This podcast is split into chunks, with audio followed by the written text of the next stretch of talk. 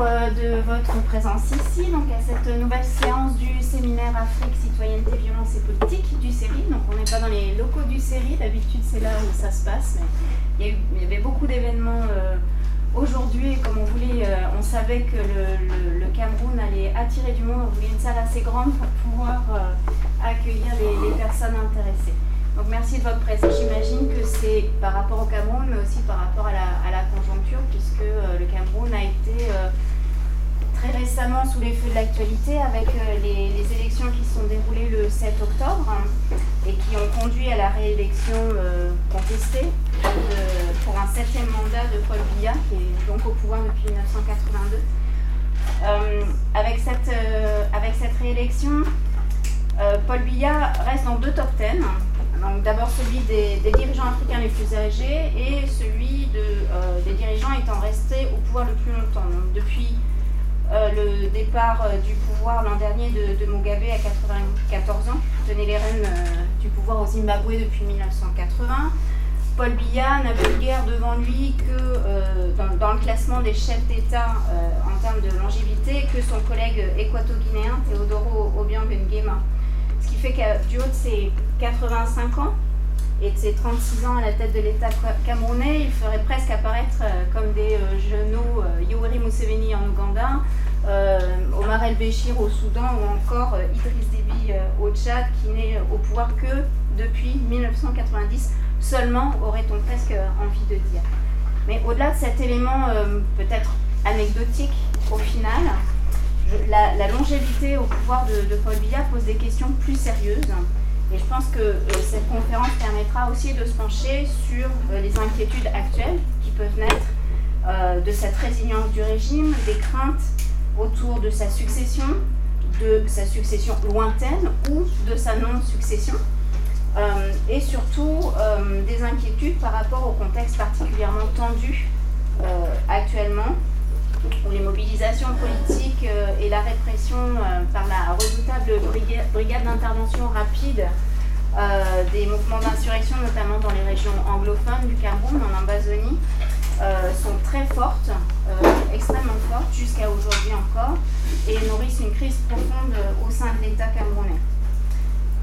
De la même manière, à l'extrême nord du pays, même si euh, l'intensité des attaques de, Boko Haram a diminué, la, situation sécuritaire et humanitaire reste encore extrêmement précaire, euh, entraînant euh, des déplacements massifs de, population et aussi l'afflux de, réfugiés. Sans compter la question des milices qui avaient été recrutées pour lutter contre Boko Haram et qu'il faut maintenant savoir gérer et éventuellement démobiliser. Donc aujourd'hui, euh, l'idée de, ce débat, c'est de se pencher sur les mystères de cette longévité politique euh, du, régime de, Paul Biya en observant les, mécaniques de pouvoir qui permettent au régime à la fois de mettre en place des réformes et à la fois d'y survivre, d'ouvrir l'espace politique et dans le même temps de créer des outils pour le contrôler et le contraindre d'assurer sa stabilité politique tout en exerçant une répression militaire intense dans, certaines régions. Alors tout cela évidemment dans une temporalité certainement euh, euh, différenciée avec euh, des, fortes variations régionales, mais en tout cas à l'intérieur d'une mer du pouvoir et de la violence sur laquelle on va revenir ici. Euh, cette question de la longévité politique aussi la question de savoir à quoi servent les, élections, c'est-à-dire quel sens donner euh, à cet acte politique dans un contexte comme celui du Cameroun, comment mobiliser en situation de contrainte, comme le dit euh, Marie-Emmanuelle Pomerol, que signifie être dans l'opposition dans un régime comme celui de Paul Biya, où le champ des, possibles semble être réduit et où l'horizon politique semble complètement bouché? Et puis en quoi aussi euh, les nouvelles technologies modifient ou pas les règles du jeu.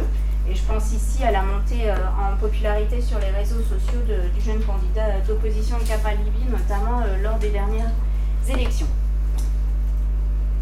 Et de fait, ces élections, dont on dit qu'elles sont sans surprise depuis bien longtemps, finalement mobilisent quand même, si ce n'est au moment du vote, puisque la, participation dépasse à peine les, 50%, mais au moins pendant la campagne, intéresse euh, à, chaque, à chaque nouvelle élection de nouveaux outils sont créés, de nouveaux outils électoraux, de nouveaux outils de mobilisation, etc. etc. Donc ce qui, est, intéressant en fait, c'est de voir aussi comment le régime passe ce qui reste pour lui une épreuve, c'est-à-dire celle des élections, en renouvelant ses stratégies, ses registres de mobilisation, éventuellement de répression, etc. etc. Donc, pour évoquer toutes ces questions, euh, nous avons le plaisir d'avoir trois intervenants aujourd'hui, trois chercheurs que les spécialistes du Congo connaissent euh, déjà, du, Cameroun, pardon, certainement aussi ceux du Congo, mais ceux du Cameroun connaissent. Donc je les présente ici pour les, pour les non-spécialistes. Donc euh, on a à l'extrême droite Fred Eboko, un sociopolitologue qui est directeur de recherche à l'IRD et enseignant notamment ici à, à Sciences Po. Euh, il a derrière lui une longue bibliographie, donc je ne vais pas vous donner le détail des, bibliographies de chacun de nos intervenants. Euh, je préciserai simplement qu'il a coordonné avec Patrick Awando le dernier numéro de Politique africaine, euh, qui est consacré à Cameroun, l'État stationnaire, qui va nous, présenter ici. Et qui, et qui, vient d'arriver tout chaud des presses de l'imprimeur, donc vous pourrez vous le procurer tout à l'heure en sortant si, vous le souhaitez. Euh, et donc euh, Fred nous, expliquera ce, qu'il entend par euh, l'état stationnaire et essaiera de, définir, cette notion. ensuite, nous aurons Marie-Emmanuelle Pomerol, qui elle est maîtresse de conférence à Paris 1 en Sorbonne et qui a elle aussi consacré. Ah oui, j'ai oublié de dire que Fred a consacré beaucoup de ses travaux à l'analyse des, politiques publiques au Cameroun à travers notamment le prisme du sida et des politiques de, santé. Donc là, c'est une analyse plus large qui va nous offrir euh, aujourd'hui. Euh, et donc Marie-Emmanuelle a elle aussi consacré une bonne partie de ses travaux à la fois au Cameroun et une autre au Kenya. Donc elle s'intéresse particulièrement euh, aux mobilisations collectives et à la contestation en situation autoritaire. Euh, et euh, plus récemment, ces derniers travaux euh, touchent surtout aux, technologies, aux nouvelles technologies électorales. Et de fait, en quittant tout récemment ses fonctions de directrice à l'IFRA Nairobi, elle s'est empressée de retourner sur son terrain camerounais pour suivre les élections. Donc, elle nous fera part aussi de, ce retour de terrain, puisqu'elle a pu suivre de très près le déroulement du scrutin. Et puis enfin, euh, nous avons grand plaisir de recevoir Nadine Machikou, qui est professeure agrégée de sciences politiques et chercheur au Centre d'études et de recherche sur les dynamiques politiques et administratives de l'Université de Yaoundé 2. Et euh, nous, euh, nous, sommes heureux d'avoir pu profiter de sa présence en tant que chercheur invité à l'Université de Nanterre pour pouvoir la voir aujourd'hui parmi nous. Donc, Nadine s'intéresse de manière générale, si tu, me dis si, si je raccourcis ta pensée, mais euh, s'intéresse euh, particulièrement à l'action publique aussi euh, au Cameroun. mais ses plus récentes recherches, et c'est sur cela qu'elle interviendra aujourd'hui, portent essentiellement sur les questions de, sécurité et de violence politique, notamment la, gestion communautaire des questions de sécurité dans la lutte contre Boko Haram. Et elle a publié tout récemment, et c'est qu'elle viendra nous présenter, un article dans ce même numéro de Politique africaine sur, qui apporte en fait une lecture originale euh, et très documentée de la crise anglophone euh, au Cameroun à travers le prisme du religieux. Voilà, donc je vais laisser euh, tout de suite. Ah, j'ai oublié de dire que Marie-Emmanuelle avait aussi commis une tribune dans le monde que je vous invite à lire aussi, qui s'appelle Au Cameroun, la diplomatie française défend les intérêts d'une élite prédatrice. J'imagine que c'est le monde qui a comme ça, je ne sais pas. Oui, c'est le monde. mais qui a été publié le, 24 octobre 2018 pour ceux qui ne l'auraient pas encore lu et que euh, ça intéresse sur les débats euh, entre, euh, sur les, rapports entre la France et, son ancien précaire. Donc je laisse tout de suite la parole à Fred qui va nous présenter l'argument qu'il a écrit et couché sur le papier avec Patrick Awando dans, ce, ce, numéro qui est tout juste sorti. Euh, merci beaucoup Sandrine, bonjour à toutes et à tous. Euh, avant de commencer, je vais apporter quelques petites précisions euh, par rapport à mon activité au quotidien. Donc, je suis directeur de recherche à l'IRD Et mes travaux portent sur les politiques publiques de santé en Afrique, suivant une approche comparée, pour euh, élargir un peu la présentation qu'a faite Sandrine. Et en ce moment, je travaille sur le Sénégal, la Côte d'Ivoire et le Cameroun. Et là, on est en train de monter un projet sur la couverture maladie universelle dans les pays du Sahel qui couvre le Niger, le Mali, le Sénégal et le Tchad. Voilà. Donc, j'ai eu l'honneur et le plaisir de coordonner ce numéro de politique africaine essentiellement consacré euh, au Cameroun. Il y a à peu près un an, on a lancé un appel à contribution sur le Cameroun, un appel à contribution qu'on avait intitulé à l'époque et qui reste le titre de ce numéro, l'État euh, stationnaire. Il s'agissait en fait d'essayer de euh, mettre en exergue les lignes de fond qui traversent la société camerounaise, au-delà de la perspective électorale qui s'annonçait. Je précise cela parce que ce n'est pas un numéro qui est consacré aux élections, puisque l'appel à contribution a été lancé bien avant, même avant qu'on ait la date des élections. Donc de fait, on aura une confrontation entre qu'est-ce que la société camerounaise aujourd'hui et qu'est-ce que représente l'événement euh, qu'a été l'élection présidentielle du, 7 octobre 2018, de telle sorte qu'on puisse mettre en exergue euh, les, phénomènes qui attestent du changement social et politique au Cameroun, et de ce qu'a révélé, en quelque sorte, euh, l'échéance d'octobre 2018. Euh, pour cela, dans le cadre de ce, de ce travail, euh, nous avons vraiment bénéficié, Patrick Awondo et moi, Patrick que je vais vous présenter rapidement, de, du soutien et de la dynamique du comité de rédaction de politique africaine que je tiens à saluer ici, parce que ça a été un travail tout à fait considérable. On a reçu plus d'une plus quarantaine de propositions pour un dossier qui ne comprend que six articles. Donc ça a été un travail euh, ardu pour les deux coordinateurs qui sont Patrick Avondo et moi-même et pour tout le comité de rédaction qui s'est vraiment mobilisé autour de ce numéro. Et je tiens donc à remercier tout le comité en particulier euh, Sandrine Perrault et Didier Péclar qui euh, sont jusqu'à ce numéro-là les deux coordinateurs de la revue Politique africaine. Merci beaucoup. Un petit mot sur l'autre coordinateur de ce numéro qui est Patrick Awondo. Patrick Awondo est socio-anthropologue et il a fait sa thèse de doctorat à Paris, à l'école des hautes études en sciences sociales, et il enseigne depuis peu de temps à l'université de Yaoundé 1. Et dans la discussion, pour savoir qui allait coordonner le numéro avec moi, parce que l'idée était quand même qu'on le fasse à deux, son nom a émergé et s'est très vite imposé. Et je remercie le, soutien à cette idée de Sandrine Perrault pour que ce numéro soit coordonné par une personne qui vit en France et par une autre qui vit au Cameroun. Et ça a été une idée tout à fait euh, judicieuse dans la coordination de, ce numéro. Nous avons intitulé euh, l'appel à contribution et le dossier Cameroun, l'État stationnaire, en raison de la manière avec laquelle vit euh, et survit ce régime, dont Sandrine nous a rappelé qu'il est la, continuité en quelque sorte du régime préexistant de Amadou Ahidjo, qui a été président du Cameroun de 1960 à 1982 et qui a démissionné le jeudi 4 euh, novembre 1982, euh, annonçant euh, à l'opinion publique camerounaise qu'il allait être succédé par son successeur constitutionnel, qui était à l'époque son Premier ministre, un jeune Premier ministre qui avait 49 ans, qui s'appelle Paul Biya, donc qui a pris le pouvoir de manière légale, légitime et constitutionnelle le samedi 6 euh, novembre 1982. Comment Paul Biya est resté au pouvoir euh, de ce jour-là, 1982, jusqu'à aujourd'hui C'est en, s'adaptant à tous les changements auxquels il a fait face, des changements internationaux, des changements euh, nationaux. Et ce que nous avons intitulé cet essai stationnaire, c'est en réfléchissant sur la manière avec laquelle il a évolué avec la conjoncture nationale et internationale. C'est un, système dont nous proposons l'idée et l'hypothèse que son objectif principal est son maintien au pouvoir. Euh, c'est une hypothèse qui peut être confrontée à, tous les projets, à toutes les réalisations qui sont censées être faites au Cameroun, qui sont écrites, euh, qui sont financées et qui arrivent très rarement à leur terme. Et l'idée ici, à travers quelques papiers, est, de montrer comment un État peut réaliser parfaitement les domaines dans lesquels il doit mettre en place des projets, mettre en place toutes les institutions qui doivent conduire à leur terme ces projets et comment ça se fait que ces projets arrivent extrêmement rarement à leur terme.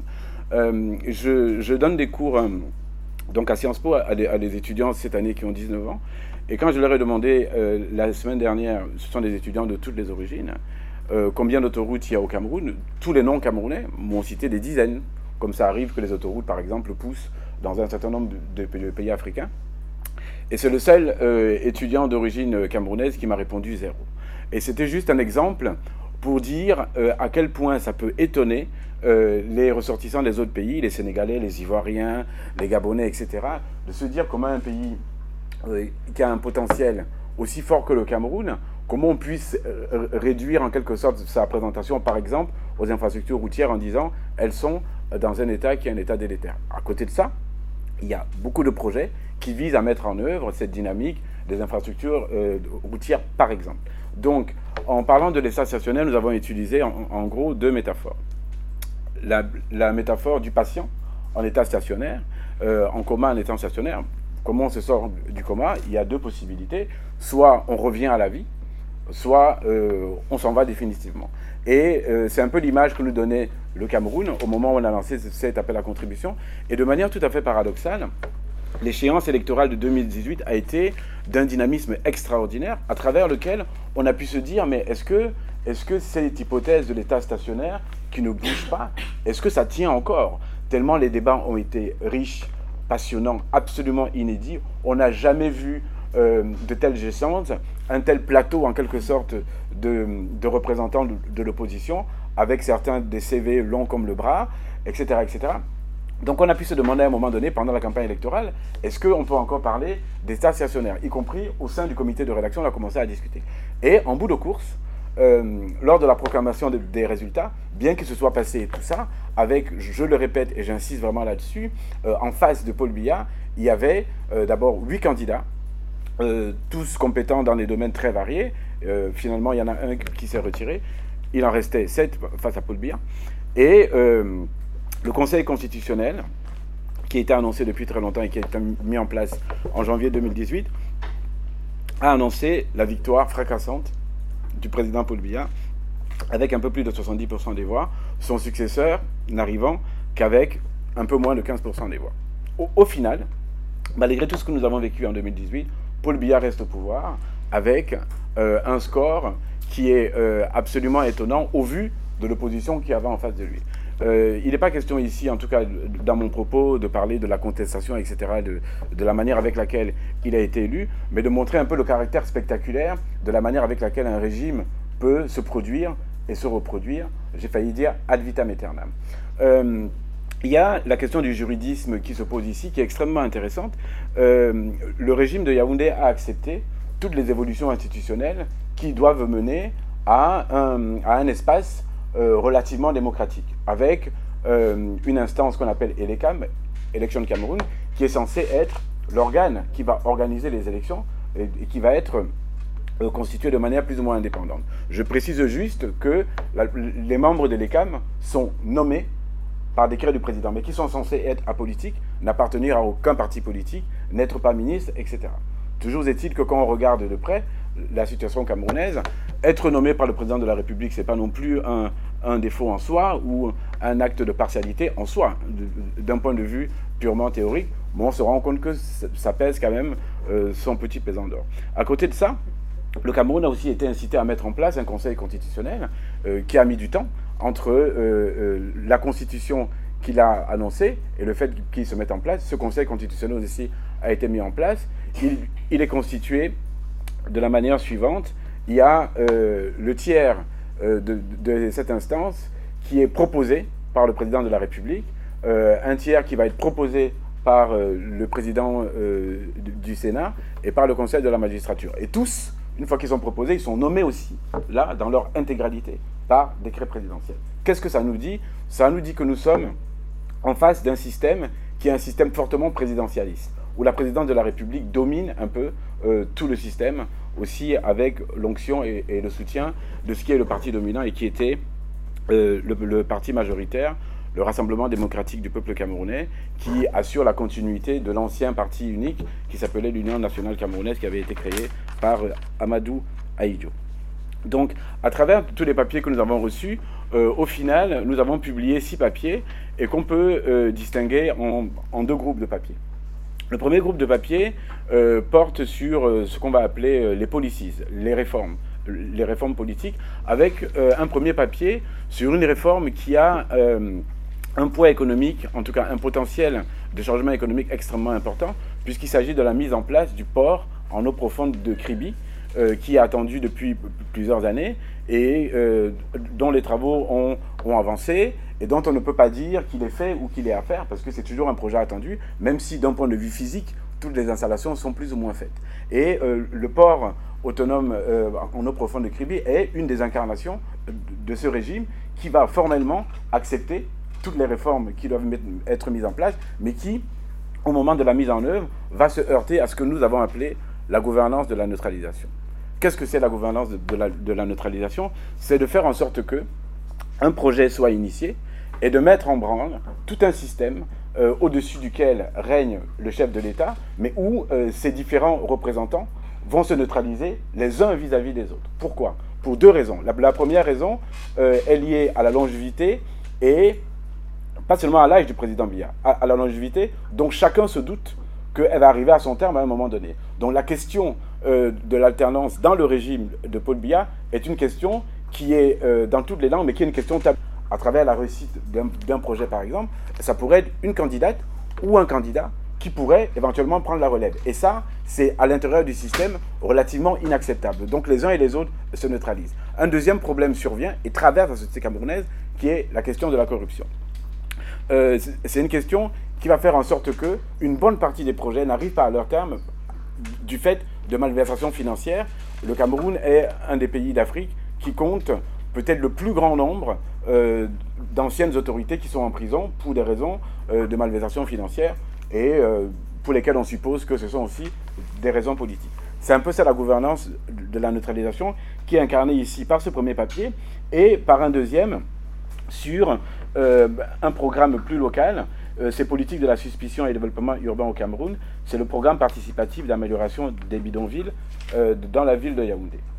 Et l'auteur, qui est un très jeune auteur et qui nous a vraiment impressionné par la qualité de son papier, euh, Patrick Dieudonné Bellinga Ondoa, euh, nous livre un peu une analyse où il nous montre comment la société civile va, être impliquée dans des réformes. Là, il s'agit de faire en sorte qu'on améliore l'habitat avec la participation de la société civile. Et Patrick Bellinger Ondoa nous montre comment cette société civile-là va partir avec une espèce de handicap dès le départ, qui est le handicap de la suspicion. À partir du moment où vous avez accès à des financements, on vous soupçonne déjà, dès le départ, de vouloir détourner ces financements. Et tout le suivi de tous les projets va être mu, mobilisé par l'idée que euh, les choses ne peuvent pas se passer correctement et par un soupçon permanent entre les différents types d'acteurs. Ensuite, euh, on a un papier euh, de Marie Morel, Patrick Awondo, Ambo Virwe et Georges Macler et, et, Yenga sur politique et réforme euh, politique de réforme matérialité de la prison au Cameroun. Évidemment, les réformes de, la prison au Cameroun viennent aussi euh, de sollicitations internationales qui relèvent des droits de l'homme et euh, qui viennent aussi du fait que les prisons camerounaises ont été présentées pendant très longtemps comme plusieurs prisons bah, africaines et pas qu'en Afrique, comme étant dans un état délétère. Donc les auteurs de ce papier montrent comment, en quelque sorte, le régime met en place euh, des réformes auxquelles lui-même il finit par survivre, y compris quand les réformes ne vont pas à leur terme. L'idée ici est d'initier des réformes. Le but n'est pas euh, d'atteindre la finalité des réformes. Et c'est une de, nos hypothèses fortes qui rejoint un peu euh, ce qu'on a appelé la gouvernance de la neutralisation. J'ai juste oublié de, vous citer les deux auteurs du premier papier, c'est le port autonome de Kribi, qui sont Gérard Amougou et René Faustin Bobo Bobo. Euh, ensuite, on a trois autres papiers qui ne relèvent plus euh, des policies, euh, des réformes de l'action publique, mais qui vont relever, des arènes politiques. Et là, nous avons un premier papier qui ouvre cette deuxième partie, que nos collègues Mathias Eric Owonangini, politologue, enseignant à l'université de Yaoundé 2, et Hélène Lormenton, ont intitulé Gouvernement perpétuel et démocratisation janussienne au Cameroun. Ce que ce papier montre, c'est euh, un peu ce que j'ai essayé d'expliquer. C'est un régime à double face, en, quelque sorte, dont on se demande si euh, il est au, début du commencement ou au commencement de la fin, en essayant de remonter un peu à la, genèse ou à la restructuration de, ce système euh, depuis les années 90. Il y a un élément qui est extrêmement important pour essayer de comprendre les modifications qui accompagnent euh, le changement social au Cameroun, euh, ce sont aussi des éléments externes au Cameroun. il faut rappeler à chaque fois une donnée qui ne dédouane pas du tout le régime camerounais, mais qui donne à voir à quoi a été confronté aussi ce régime. le régime camerounais a résisté pendant très longtemps aux sollicitations du Fonds monétaire international pour accéder au programme d'ajustement structurel qui ont commencé à la fin des années 80. Euh, le président Biya disait euh, de manière officielle et publique, nous n'irons pas au FMI pour montrer que le Cameroun se, portait bien. Et le fait d'avoir attendu de mettre en place ces réformes dans un État qui commençait à être profondément en crise, presque en cessation de paiement, a aussi provoqué un effet assez, assez terrible pour la société camerounaise que je vais expliquer euh, de manière précise. Au moment où Paul Biya accepte de mettre en place de manière formelle les réformes. Nous sommes en 1993 et on passe donc à la réforme tant attendue qui est la réduction des, déficits publics et notamment euh, la réduction des dépenses en matière salariale de la fonction publique. En 1993, euh, les Camerounais vont vivre une chose qui est absolument inédite pour un pays qui n'est pas en guerre. Euh, ils vont perdre les deux tiers de leurs revenus en l'espace de six mois, dû au fait qu'on a baissé successivement, en, en, tout cas deux fois, les salaires des fonctionnaires pour éviter de faire ce qui se passait dans d'autres pays où on mettait tout, simplement les fonctionnaires à la porte. Là, euh, le président Biya a décidé de euh, mettre en œuvre cette réforme. Ce qui veut dire de manière concrète que euh, entre le début de l'année 93 et la fin de l'année 93, le principal employeur du Cameroun, qui est l'État, va contraindre ses employés à une, à une baisse de leur pouvoir d'achat de plus de 60%. Et ça, c'est une donnée qui est extrêmement importante parce qu'elle va modifier la société camerounaise de fond en comble. C'est-à-dire qu'il faut juste imaginer que les mêmes personnes vont se retrouver au même poste tous les jours avec les mêmes charges, mais en ayant perdu en l'espace de six mois les deux tiers de leurs revenus. C'est une des explications de la corruption au quotidien. Je ne parle pas de la grande corruption, c'est aussi une des conditions de la fragilisation euh, du système camerounais, mais aussi de la manière avec laquelle le régime a survécu finalement euh, aux, propres mesures qu'il a mises en place. Euh, nous avons ensuite l'article dont Nadine va vous parler elle-même sur la crise anglophone, crise qui intervient dès le début 2016 à partir de revendications corporatistes, dont on voit très bien qu'elles viennent aussi euh, d'un malaise qui est beaucoup plus profond, euh, qui est lié à l'espèce de, disqualification perçue, en tout cas comme telle, de la part des cadres et des élites anglophones au Cameroun. Nadine aborde cette question par un biais tout à fait particulier, tout à fait passionnant, par le biais du religieux et du mystique dans cette crise anglophone et dans la gestion dont elle est euh, l'objet. Le dossier se termine par un article extrêmement intéressant de Jean-Marcelin Manga sur appel et contre-appel du peuple à la candidature de Paul Biya, affrontement préélectoral, tension hégémonique et lutte pour l'alternance politique au Cameroun. Que nous montre cet article? Une chose simple. À chaque séance électorale, Paul Biya va annoncer sa candidature en général à la dernière minute, à la dernière minute légale. Mais avant qu'il annonce sa candidature, tout le pays est traversé par des appels à sa candidature. Et ce que nous montre cet auteur, c'est que ces appels manifestent en même temps une allégeance au régime, mais une forme de protection de soi-même. C'est-à-dire qu'à partir du moment où je monte une liste, euh, qu'elle soit corporatiste, par exemple les universitaires camerounais euh, demandent à Paul Biya de se présenter, ou un autre groupe régional ou, ethnique, en fait, je ne montre pas seulement mon, allégeance au régime, je me protège aussi de ce régime en lui montrant des marques de fidélité.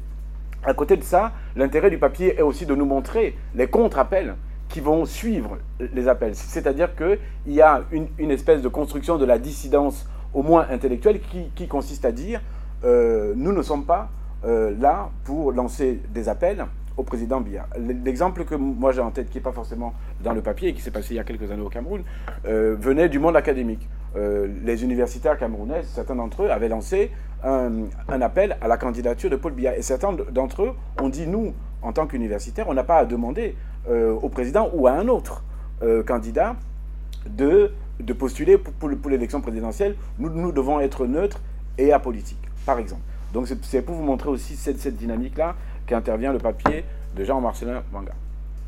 Euh, que signifie ce dossier finalement? C'est un dossier qui montre les lignes de fracture de la société camerounaise, qui a vendu en quelque sorte, enfin le régime camerounais, qui a vendu pendant des années et on peut dire à juste titre pendant des années, la paix et la stabilité pour justifier sa propre reconduction. Aujourd'hui où le Cameroun est fragilisé par un certain nombre de crises, euh, à l'extrême nord, avec le phénomène Boko Haram, au nord-ouest et au sud-ouest par, une crise euh, qui produit des morts au quotidien, euh, l'hégémonie du régime Biya se justifie de moins en moins par cette idéologie de la paix et de la sécurité, puisqu'on ne peut pas dire aujourd'hui que le Cameroun soit réellement un pays en paix. En même temps, euh, il confirme la manière avec laquelle ce régime survit à lui-même. Et euh, je vais finir par une hypothèse un peu provocatrice. Euh, quand on parle de sécession au Cameroun, évidemment, on pense au nord-ouest et au sud-ouest du Cameroun, mais on peut aussi se demander si le régime en lui-même n'a pas fait sécession du reste du pays. C'est sur, sur ce questionnement un peu provocateur que je vais laisser la parole aux autres intervenants. Je vous remercie.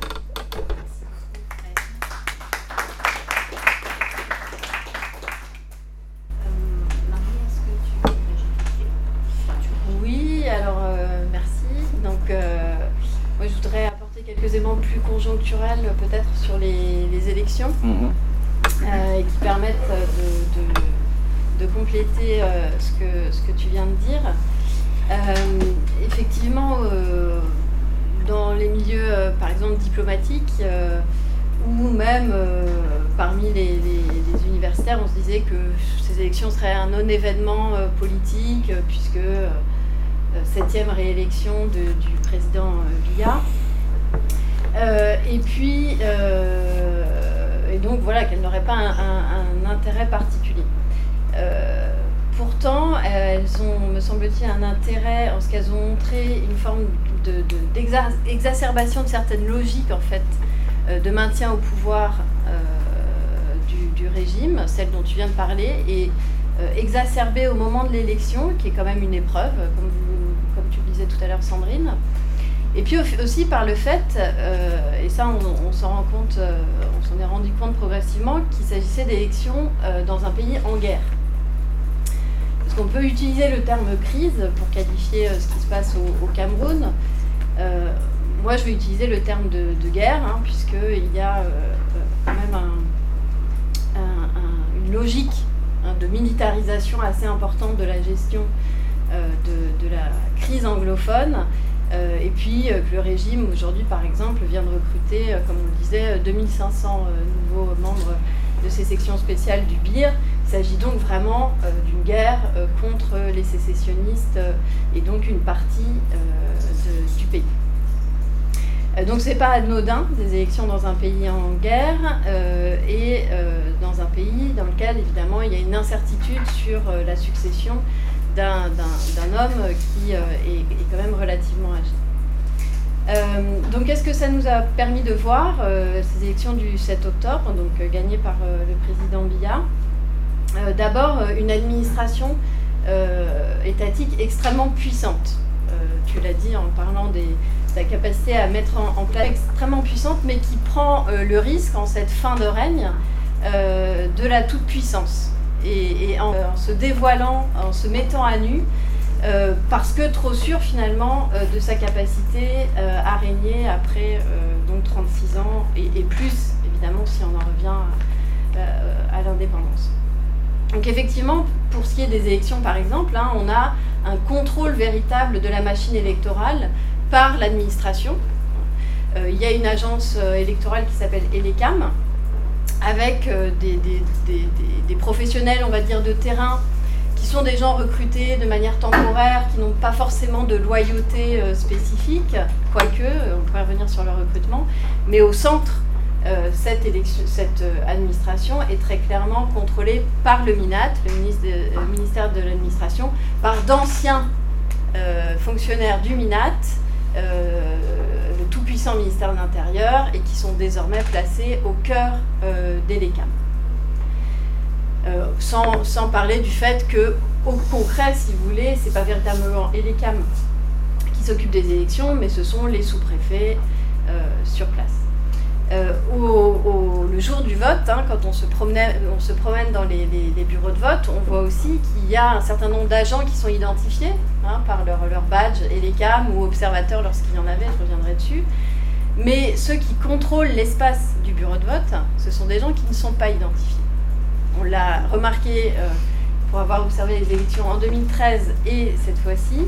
il y a des gens qui contrôlent l'espace, disent qui a le droit d'être là, qui n'a pas le droit d'être là, et qui, lorsqu'on leur demande qui ils sont, évidemment, pas moi, hein, des, observateurs qui étaient présents, refusent de s'identifier.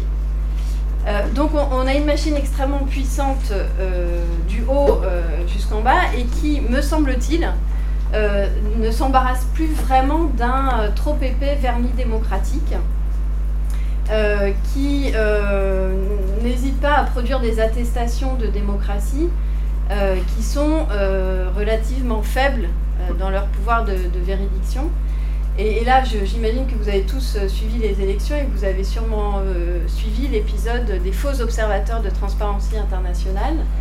Euh, je résiste pas quand même à vous donner un petit extrait de leur conférence de presse. Donc, ce sont des, personnes qui se présentent comme des observateurs de Transparency International, qui est une ONG euh, très réputée, qui a un, chapitre au Cameroun, et, et, qui donc, dès le lendemain de l'élection, venait nous expliquer ceci sur la chaîne CRTV.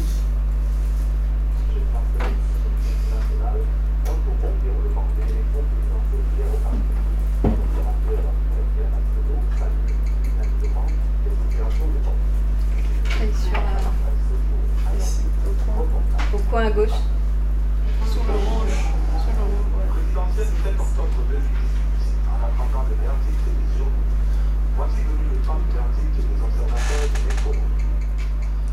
des nombreuses missions d'observateurs accrédités dans notre pays, figurait celle dépêchée par la très célèbre organisation non gouvernementale Transparency International. Des grandes avancées. Quelque chose d'assez étonnant, c'est la première fois que j'ai vu ça au cours d'une élection, des affiches, des petites affiches en braille. Je n'ai vu ça nulle part ailleurs.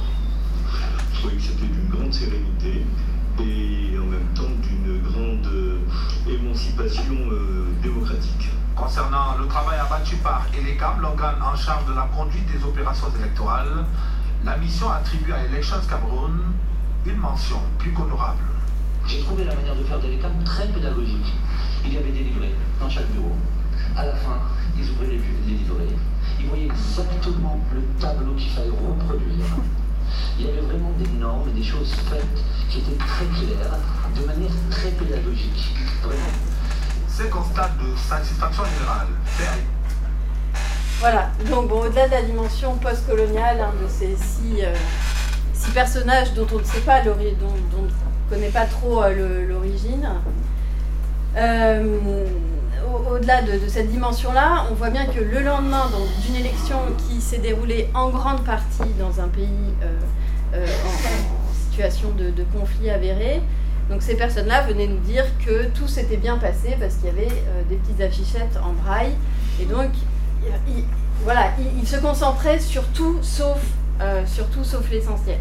Il se trouve que le lendemain, les journalistes, euh, les, médias sociaux, etc., ont réussi à recouper les informations et ont montré que Transparency International n'avait jamais envoyé de mission au Cameroun et qu'ils avaient donc joué sur un malentendu et euh, euh, avait été euh, donc visibilisé, si vous voulez, par la chaîne qui est quand même la chaîne publique qui a passé en boucle ce satisfait des observateurs de Transparency International dès le lendemain des élections. Or, il se trouve que nous avions demandé des accréditations parmi beaucoup d'autres ONG camerounaises et que, en fait, ces accréditations pour les observateurs n'ont pas été données. Euh, sur euh, les, grandes ONG reconnues, euh, financées, etc., comme Un Monde à venir, par exemple, avait demandé 600, 600 badges.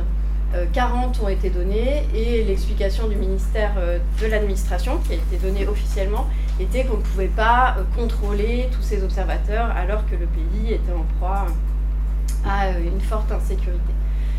donc il n'y avait pas d'observateurs, sauf des observateurs qui soit étaient de ce type-là, soit étaient des gens que euh, on pouvait rencontrer dans euh, les ministères ou chez les gouverneurs, ce qui a été notre cas, euh, et qui était donc loin d'être des observateurs indépendants.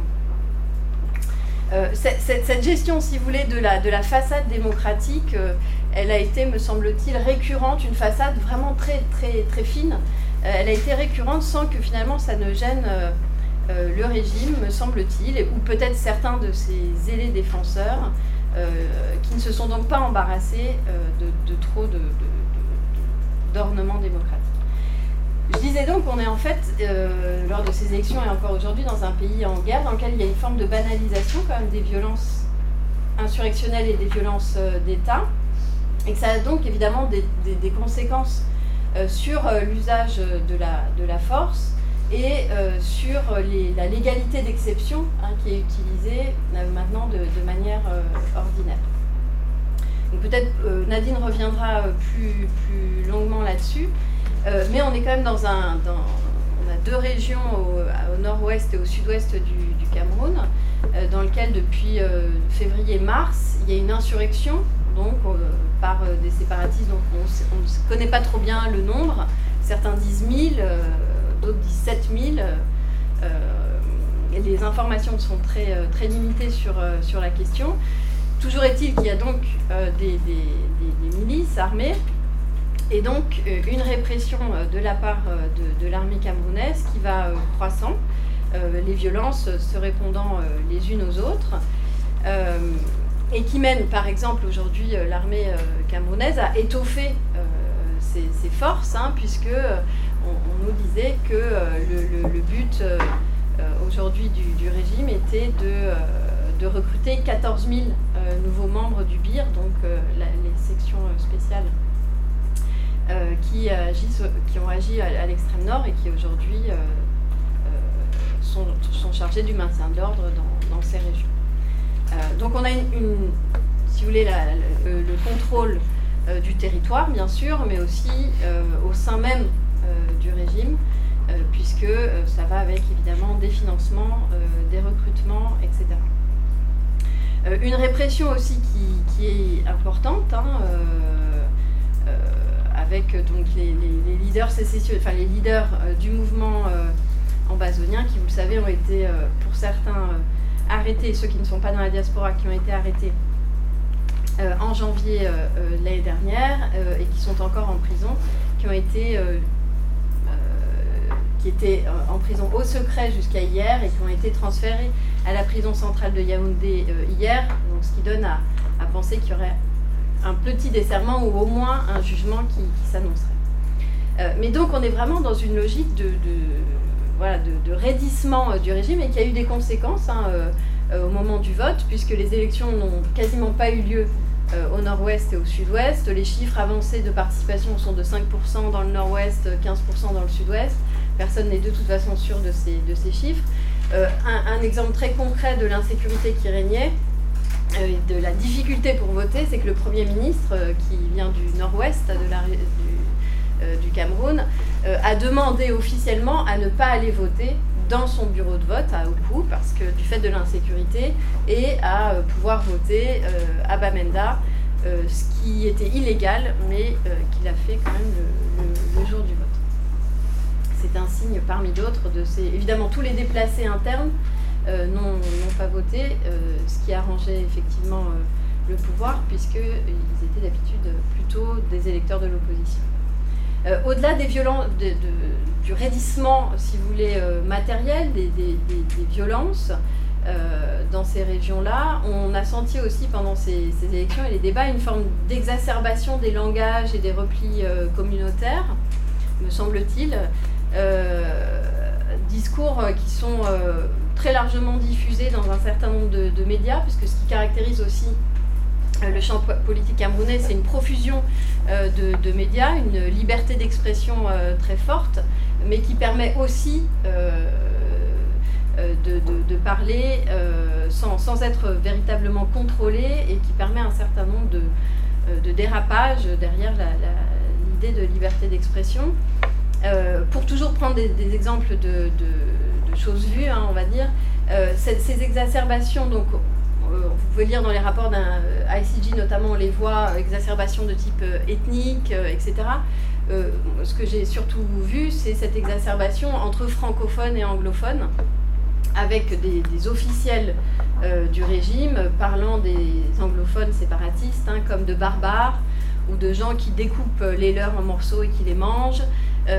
tout un tas, si vous voulez, de rumeurs et de représentations qui font finalement de ces séparatistes des gens avec qui on ne peut pas parler de gens qui doivent être complètement supprimés du paysage, et ce qui finalement justifie les violences à leur égard.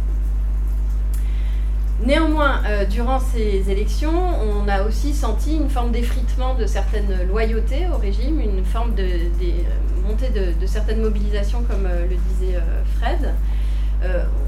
On, connaît la capacité du régime à produire de la loyauté par la redistribution, le clientélisme, aussi la reconnaissance donnée ici et là à certains corps de métier. on, sait aussi la légitimité assez faible du régime. Hein. On repense à 92 et aux élections dont tout le monde s'accorde aujourd'hui à dire euh, qu'elles ont été euh, volées. mais il y a peu d'espace de contestation. Peu d'espace de contestation du fait de la répression, du fait aussi de cette extraversion, de cette société civile, ce vocabulaire de la société civile qui, formate les, mobilisations, qui les atténue, et donc une, contestation de la légitimité du régime qui s'exprime autrement avec tous ces discours sur les élites euh, et euh, leur rapport euh, particulier au monde de l'obscur, aux sectes, etc., etc., qui sont des formes de délégitimation de ce, régime et qui sont des discours extrêmement prégnants, vous le savez. Or ici, sans même parler des insurrections de l'extrême nord, sur lesquelles d'autres pourront revenir, euh, qui, peut, qui, peuvent être vus, aussi comme un rapport euh, très problématique à l'État et dans la zone anglophone. Donc au-delà de ça, on a bien vu euh, qu'il était plus difficile cette fois-ci pour le RDPC, puisque je ne l'ai pas encore mentionné, donc le parti au pouvoir, de faire campagne. C'est-à-dire que le, pouvoir a dû faire campagne, quand même. Hein. il, fait d'ailleurs toujours campagne. Hein. tous les fonctionnaires du RDPC sont mobilisés et on, on a entendu à plusieurs reprises qu'il n'était pas si facile de défendre quand même ce candidat. Euh, d'ailleurs, ce candidat, euh, Paul Biya, a fait un seul meeting, vous le savez, à Marois, euh, dans le, qui a rencontré une foule assez clairsemée. Les gens étaient assez surpris de l'incapacité des élites de l'extrême nord à mobiliser à l'extrême nord. Ils ont été obligés de faire venir des bus du nord. Paul Biya s'est exprimé 6 ou 7 minutes. Euh, il n'a pas, euh, pas été au-delà, il n'a pas eu d'entretien avec les élites de la région.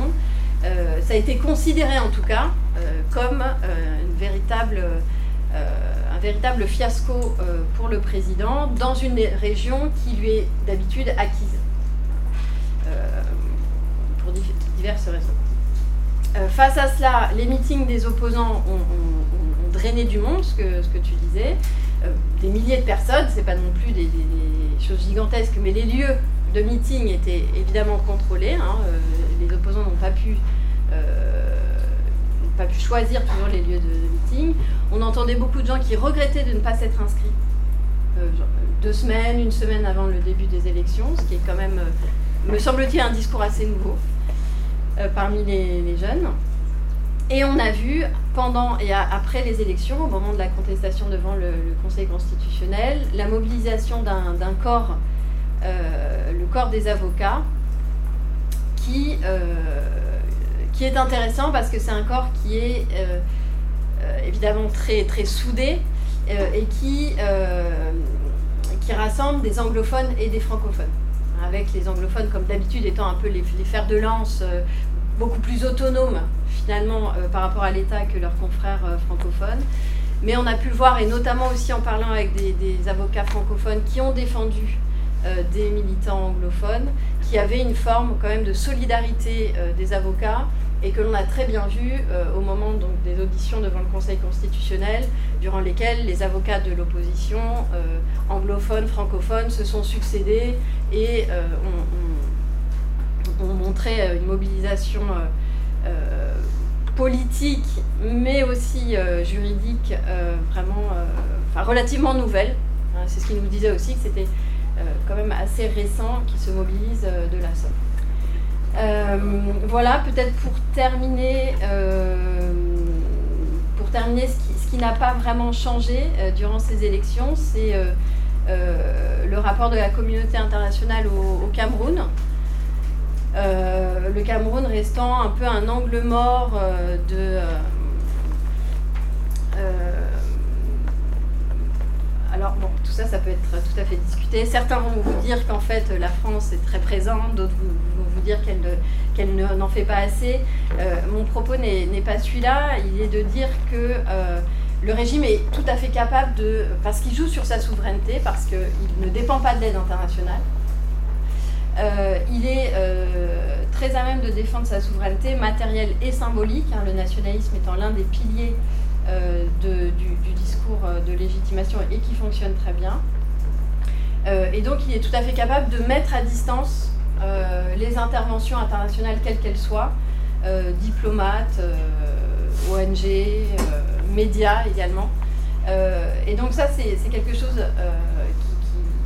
perdure hein, et qui fait que le régime cesse s'invisibiliser, me semble-t-il, sur l'agenda international, ce qui lui permet de gérer cette crise euh, et désormais cette guerre euh, sous les radars en fait hein, d'un certain nombre d'acteurs internationaux dont je ne dis pas qu'ils donneraient des solutions, mais en tout cas ils pourraient permettre d'apporter un nouveau regard sur, euh, sur ce qui se passe au Cameroun aujourd'hui. Voilà.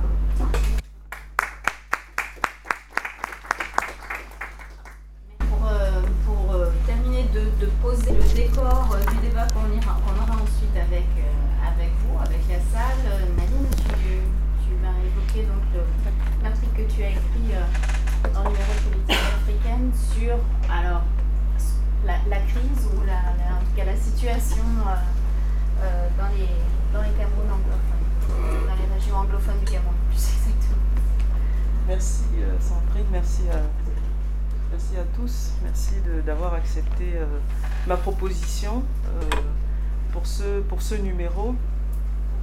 Avant d'en parler, parce que je pense que ça, ça, revient en fait dans les différentes actions, je voudrais euh, euh, soulever peut-être, disons, faire deux évocations qui, me semblent aussi caractériser euh, la, manière dont on parle du Cameroun en tant qu'objet de recherche. En fait, je voudrais en parler autour de, de deux régimes. Donc il y a un régime qui est un régime de la connaissance et puis un régime du temps. Euh, sur la question du régime de, du temps, euh, je, pense que, je, pense que Fred l'évoque un, petit peu dans, dans, dans l'introduction. Pour comprendre ce qui se joue, il faut croiser à la fois le moment, par exemple le, moment de, ce Cameroun aujourd'hui, cette élection, on, on, on a entendu les crises qui traversent cette société, et puis en fait la situation est quelque chose de plus structurel et euh, cette manière de tenir le temps euh, pour comprendre euh, me, me, portait à utiliser cette métaphore. la métaphore, c'est une métaphore de Michel Serret sur le temps plié. En fait, la, réalité est comme une feuille de papier.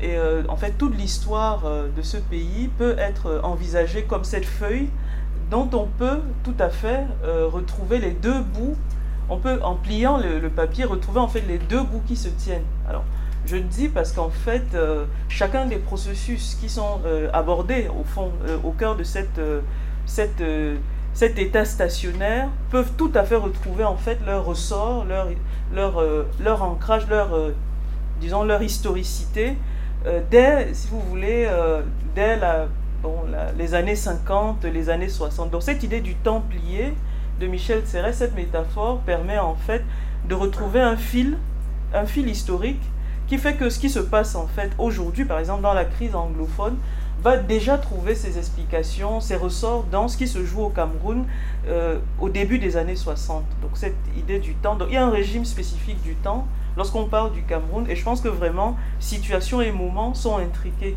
La, deuxième euh, le deuxième régime qu'il faut évoquer, mais après on pourrait en rediscuter, c'est le, régime de la connaissance. Quel, quel, épistémé, au fond, euh, euh, prévaut Et je voulais noter, je ne sais pas ce que tu en penses, euh, Fred. en fait, quand je parle d'épistémé, je pense à, Michel Foucault, hein, les, mots et les, choses, sur le, le, régime de la, de la production du savoir sur le Cameroun. Et j'observais là aussi dans la structuration du numéro et des articles qui sont dans le numéro, mais en fait des objets qui permettent, euh, qui sont des traceurs de l'état de stationnaire, ce qui est révélateur de l'état stationnaire, me semble en fait euh, s'inscrit dans un régime spécifique de connaissance. Et ce régime spécifique de connaissance, je pourrais le caractériser de deux manières. D'abord en indiquant qu'il y a un régime de l'exceptionnel. Les Camerounais pensent que, en tout cas les Camerounais, hein, je préfère dire ça, pensent que ce qui se passe au Cameroun, c'est, on n'a jamais vu ça. C'est extraordinaire, euh, c'est pas possible. Et il y a cette formule qui accompagne en fait la manière dont on réfléchit cet objet, qui s'appelle le Cameroun, c'est le Cameroun. Et cette formule qui est dans la manière de penser en fait, et qui, je pense, a des effets sur ce que nous, au fond, nous qualifions, comment nous qualifions la réalité. Soit que je pense qu'il y a vraiment un régime du réel qui est un régime marqué, à mon avis, structurellement par la manière dont le pouvoir se, joue et se vit au Cameroun. Donc ça, c'est un premier, une première dimension dans, ce régime de connaissances. Le deuxième, c'est la manière dont la production de connaissances explique ou ratifie ou légitime ou, euh, disons, donne sens à des choses normalement qui par ailleurs pourraient être dénoncées. Je, je pense euh, en l'occurrence je vais prendre l'élément de l'euphémisation. Il, y, a une forme d'euphémisation sur des choses qui peuvent, euh, qui peuvent être qualifiées de manière tout à fait euh, sans difficulté, mais on est essentiellement dans le... Je vais prendre un des éléments du registre d'euphémisation, c'est le poids en sciences politiques, dans les travaux de sciences politiques, le poids des, des, des recherches sur les processus. Cette idée que, au fond, par exemple, la démocratisation, le Cameroun est engagé dans quelque chose qui de toute façon, il est en train de travailler, il va quelque part, il va s'améliorer au jour le jour. Et je, je faisais cette observation en, en, me souvenant en fait de finalement l'ensemble des débats que nous avons par exemple à l'université ou dans la revue, euh, nous avons une revue camerounaise de sciences politiques, le, type de travaux sur lesquels nous nous sommes, euh, nous sommes euh, fixés depuis quelques années, nous sommes vraiment dans cette espèce de régime de connaissance qui est un régime de euh, moi j'appelle cela d'une certaine manière de légitimation du réel. De légitimation du réel, une science qui fait écho à la réalité avec un potentiel heuristique, c'est-à-dire une, capacité finalement à produire de, des choses neuves, des questions nouvelles, qui est très limitée. Donc c'est une, c'est un régime de connaissance un peu, je dirais, en écho, qui est en écho à la fois de ce que le politique lui dit, de ce que le politique le laisse faire, parce qu'il y a ici une dimension qui me semble très importante. Je pense que ce serait un vrai objet en soi de réfléchir à la façon dont on a travaillé à expliquer tout cela. Et je, le disais en, observant, par exemple, la place que les politiques publiques vont avoir dans ce numéro. Et euh, nous avons, euh, avec d'autres, observé que dans un, dans un système où on, parlait très peu, par exemple, dans les disons, les, divisions de la science politique, la sociologie politique, les objets de la sociologie politique euh, étaient souvent relégués, clairement, enfin, on peut le voir aussi un peu ici, mais on le voit plus généralement, les politiques publiques comme étant aussi un mécanisme d'euphémisation, un mécanisme de dédramatisation de ce qui se passe. C'est-à-dire parler du politique, même si on sait très bien qu'il est difficile de, déconnecter politique et policies dans l'explication, mais on voit que aussi cette, euh, cette tendance à mettre beaucoup en avant euh, plutôt ce que l'État fait, plutôt que ce qu'il est, ça permet d'euphémiser le réel et d'une certaine manière de faire passer la connaissance. Mais nous devons réfléchir aussi à, cela, il me semble. Hein. Pourquoi je le dis? Parce que, euh, en fait, la crise anglophone, donc le, texte sur lequel je, je, me suis penché dans ce numéro, la, sur la crise anglophone, on ne peut pas comprendre ce qui se joue aujourd'hui euh, au Cameroun, parce qu'on est quand même rentré dans une configuration de guerre, clairement. Ce n'est pas, simplement euh, un problème anglophone, ce n'est pas juste une crise. On est dans une confrontation militarisée avec euh, deux camps qui sont en, face et avec des morts. Rien qu'à l'échelle de la, semaine dernière, entre la semaine dernière et cette semaine, je pense qu'on a, de, y compris d'ailleurs des statistiques qui nous viennent du front, euh, et qui sont relayés par euh, un, site qui s'appelle Honneur et Fidélité. Je pense qu'il y a, il y a plus de 100 morts. Il y a plus de 100 morts entre la semaine dernière et cette semaine. Donc on est dans une, dans une guerre. Et dans ce régime d'euphémisation, Euh, ce qui m'a intéressé, euh, naturellement, je ne rentrerai pas ici dans euh, toute la problématique de la condition anglophone, parce que pour comprendre la crise anglophone, il faut comprendre la condition anglophone, qui est une, essentiellement en fait une condition à la fois de, de, relégation, une condition de déclassement en fait, un déclassement qui, a été finalement construit tout au long de l'histoire du Cameroun. Et c'est pour ça que rentrer effectivement par la longévité euh, au pouvoir, c'est aussi intéressant. Un des, protagonistes de la, de la gestion de la question anglophone, euh, un des, premiers protagonistes, c'est effectivement le président Paul Biya, qui était aux affaires depuis les années 60. Donc on a un fil historique et on ne peut pas comprendre ce qui se passe aujourd'hui dans cette crise si on ne remonte pas au moins à 1922. Donc, il y a plusieurs séquences historiques, naturellement. 1922, 1961, 1972, euh, et ensuite peut-être 1990 et 91 et 2000, disons 2016-2017. Je me suis intéressé certes à la séquence récente, c'est-à-dire à véritablement la dramatisation de cette crise à partir de 2016, mais on, aurait, on pourrait tout à fait en, fait sur les mêmes ressorts euh, faire remonter euh, au fond cette analyse au début, en fait au début des, des années 60 au moins.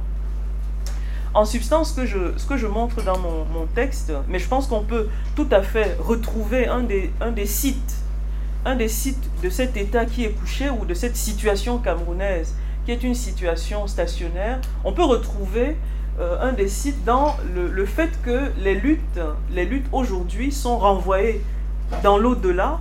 Alors comment sont-elles renvoyées dans l'au-delà? Quels sont les schémas de mobilisation de cet au-delà? Je me suis intéressé en fait à deux registres essentiellement à travers lesquelles, euh, par les formes symboliques, qui sont des formes euh, à la fois bibliques, énothéistes, etc., l'on construisait la cause, on la sacralisait. Comment est-ce que la crise anglophone s'est aussi sacralisée dans des formes symboliques?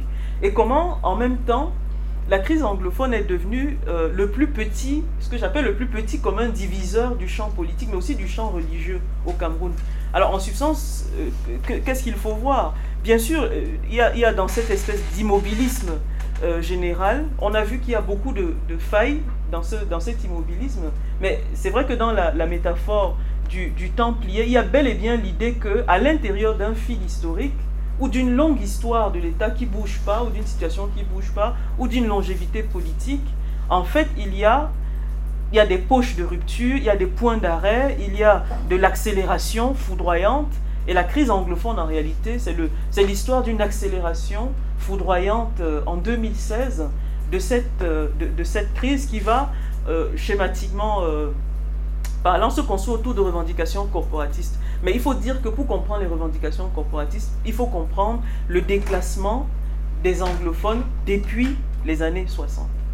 Donc, revendications des enseignants et des avocats. Qu'est-ce que demandaient les enseignants? Les enseignants demandaient que dans les établissements, alors au Cameroun, on a un, modèle d'université unique, on a eu un modèle d'université unique pendant très longtemps, puis à, l'issue de revendications anglophones, dans les années 90, euh, on est parti sur une division avec un système francophone et un système anglophone.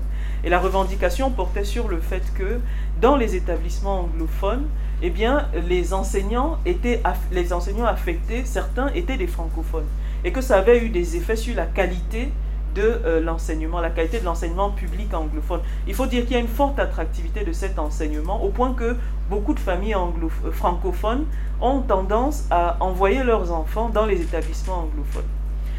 Donc revendication des enseignants sur à la fois les, recrutements, mais aussi euh, sur les contenus des programmes. Revendication des avocats sur le code, en fait le, le, le, code OADA, qui est un code harmonisant en fait le droit des affaires en Afrique, qui existait mais qui n'était pas traduit. Et donc, dans les cours, dans les, les tribunaux, les avocats anglophones étaient obligés euh, essentiellement de traduire eux-mêmes en fait des dispositions de ce texte. Donc ça avait clairement des effets sur leur pratique. Mais bien au-delà de cela, les, les, les, euh, les, disons, les juges qui étaient envoyés dans cette région anglophone, pour une bonne part, étaient des francophones et ne pouvait en fait euh, interagir avec euh, les justiciables que sur euh, la base d'une traduction parfois malheureuses faites. Et, du coup, effectivement, il y a une vraie revendication pour qu'il y ait une reconnaissance de la spécificité. Ces revendications catégorielles se sont rapidement déplacées pour être des revendications politiques. Et je dirais que la politisation de la revendication va aller de pair avec euh, sa mise en forme dans le, les, logiques du sacré, dans des énoncés qui sont des énoncés euh, religieux essentiellement. Et mon, mon, texte montre en, fait que euh, ce recours à l'au-delà eh bien, révèle la guerre des dieux. J'appelle ça la, la, guerre des dieux autour de deux figures.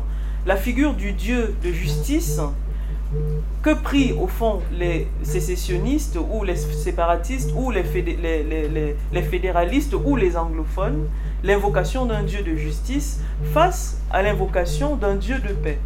Et cet éclatement de la figure du divin va se lire très clairement à la fois dans euh, euh, des, appels à la prière, dans des prophéties, euh, dans des prêches, etc., et donc ces, appels sont faits de part et d'autre. Et derrière ces deux figures divines vont se structurer au fond, y compris à la fois le champ politique, puisque la crise anglophone va donner lieu à une conversion des autorités publiques, une conversion inédite, où les autorités publiques parfois se trouvent à l'intérieur des espaces religieux en train d'invoquer à la suite des religieux euh, le Dieu, souvent le Dieu de paix en l'occurrence. Et d'un autre côté, effectivement, la crise anglophone va éclater l'épiscopat. Il faut savoir que dans cet espace euh, euh, politique camerounais, l'Église, en particulier l'Église catholique, a été un acteur historique de la, euh, disons, de la défense des causes. Dès les années 60, les années 70, il était, il était fréquent que un prélat intervienne pour quelqu'un qui est en prison ou, euh, ou intervienne notamment dans le cas de la, du mouvement nationaliste, l'évêque Monseigneur Dongmo avait été euh, justement condamné parce qu'il avait pris fait et cause pour un, un des nationalistes qui finalement avait été condamné à mort. Donc le, le, prélat avait dû fuir le, Cameroun pour se réfugier au Canada. Donc il y a une longue tradition d'intrication entre... Euh, disons, le religieux le politique à travers des interventions de l'Église. Et du reste, on a vu comment, au cœur de la, crise anglophone, c'est finalement ces, ces, forces religieuses qui sont devenues les forces vives qui, étaient, euh, qui portaient finalement la, la cause, que ce soit pour parler au nom du Dieu de justice ou pour invoquer le Dieu de justice. Et, et cet éclatement se joue dans le cœur de l'épiscopat, avec un épiscopat anglophone, la province ecclésiastique de Bamenda, qui regroupe les régions anglophones du Cameroun, et la conférence épiscopale nationale qui, regroupe les autres évêques. Et donc on a vu comment au cœur, au cœur de, de, l'épiscopat camerounais, il y a eu cet éclatement. Et en écho en fait de cet éclatement des figures du divin entre le Dieu de justice et le Dieu de paix, il y a aussi à l'échelle de l'État finalement justement des invocations qui euh, s'organisent autour de la revendication de la paix, parce qu'il faut bien voir derrière l'idée de la paix, c'est qu'il faut arrêter, euh, il faut arrêter la protestation, euh, et derrière l'idée de justice, il faut réparer l'injustice historique qui est faite. Euh, qui est faite aux anglophones. Donc je me suis intéressé à cette dimension-là. J'ai aussi vu dans mon travail que la crise anglophone s'était accompagnée d'un tournant énothéiste. Et ce tournant énothéiste se joue essentiellement dans la mobilisation de forces spirituelles mystique euh, dans deux régions où euh, on a une superposition à la fois de registres, euh, je dirais, chrétiens, mais aussi animistes et musulmans, bien, bien entendu. et donc dans ces, dans ces communautés qui sont des, faith-based communities, comme je, les appelle dans mon, texte, on a vu comment eh bien, est venu se superposer, disons, un troisième ressort, qui est un troisième ressort, de, ou en tout cas un troisième ancrage de ressources pour, pour la lutte, qui était au fond euh, le fameux euh, Odeshi. L'Odeshi qui est un culte vaudou euh, qui va se tracer par l'existence d'une ficelle rouge. Et par exemple, on, notait avec étonnement que chaque fois que les militaires, par exemple, arrêtent, attrapent des ambazoniens et quand ils font la liste des prises de, prises de guerre, euh, donc, on a pris des téléphones, des, armes traditionnelles, etc. Il y a toujours, euh, à la fin, il y a une liste, euh, à la fin de la liste, il y a gris-gris. Et dans les gris-gris, justement, c'est un révélateur de ce que, avec le culte au déchi, c'est un mécanisme pour lutter face aux redoutables bataillons euh, d'intervention euh, rapide avec euh, des, moyens qui sont des moyens traditionnels. En substance, le, culte au, dé, au, déchi conférerait la capacité à ne pas tomber sous les balles de, de l'armée. Et j'ai personnellement échangé avec des militaires qui ont été dans la zone et qui m'expliquaient sérieusement que vous tirez sur un ambazonien et euh, rien ne se passe. Et il continue. Euh, et, et, par contre, vous, vous n'êtes pas protégé contre ces balles. Je, voudrais dire que là aussi, ce ressort énothéiste a été rapidement adopté par l'armée, puisque des, des, militaires ont été euh, envoyés s'équiper sur les mêmes sur le même terrain. oui, tout à fait. Chez les, chez les, chez les pygmées, mais apparemment, euh, dans cette affaire, les dieux des pygmées étaient, étaient pas aussi forts que les dieux des anglophones, donc ça n'a pas très bien fonctionné. Bon, voilà, donc ce que, ce que, ce que je voudrais euh, simplement euh, mettre en avant, un des ressorts de la un des ressorts de la stabilité, de la neutralisation, c'est le fait de renvoyer vers les cieux les luttes mais en même temps, à l'intérieur, il y a des, éléments de rupture, puisqu'on voit quand même clairement que même l'épiscopat camerounais, aujourd'hui, s'est constitué véritablement en seul, euh, disons, en seul recours, en seule alternative, par exemple, au dialogue entre les deux parties. J'indique à ce titre qu'il y a une conférence, euh, Anglophone Conference, qui devait se, tenir euh, hier et aujourd'hui, et qui a été interdite, en fait, qui n'a pas obtenu l'autorisation des autorités administratives, puisque les manifestations doivent être autorisées, et qu'on voit bien que euh, le, rôle que l'épiscopat veut jouer, en l'occurrence à travers la figure d'un, euh, disons, du cardinal Toumi, qui est une des figures les plus, euh, les plus critiques vis-à-vis du régime de, de, Paul Biya, cette autorisation n'a pas été accordée, alors qu'elle aurait pu évidemment être vraiment un espace où où se, se construit, où s'amorce véritablement le, le, le, dialogue. Voilà. Merci beaucoup. Merci pour, ces trois interventions qui, qui dressent le, le, tableau général de la situation, enfin général et détaillé de la situation euh, au Cameroun. Il nous reste euh, une heure et demie pour euh, débattre de tout ça avec vous. Donc le le micro euh, est ouvert pour la salle. Je précise simplement deux, choses. D'abord, euh, Laurent Fourchard vient d'amener donc des numéros de politique africaine qui sortent de chez l'imprimeur. Donc vous pouvez vous les procurer. Euh, alors c'est Black Friday pourtant. Nous aussi on a notre Voilà, c'est 20 euros au lieu de, 25 pour les, pour les gens qui sont présents à la conférence.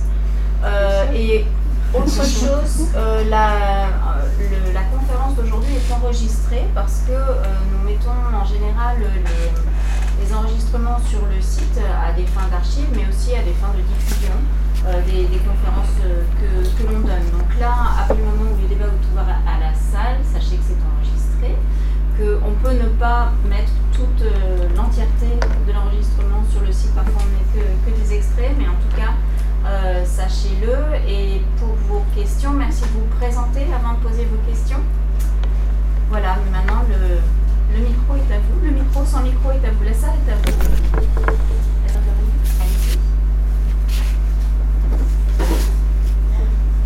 bonjour, Christine Elsbauer. Je suis reporter et j'étais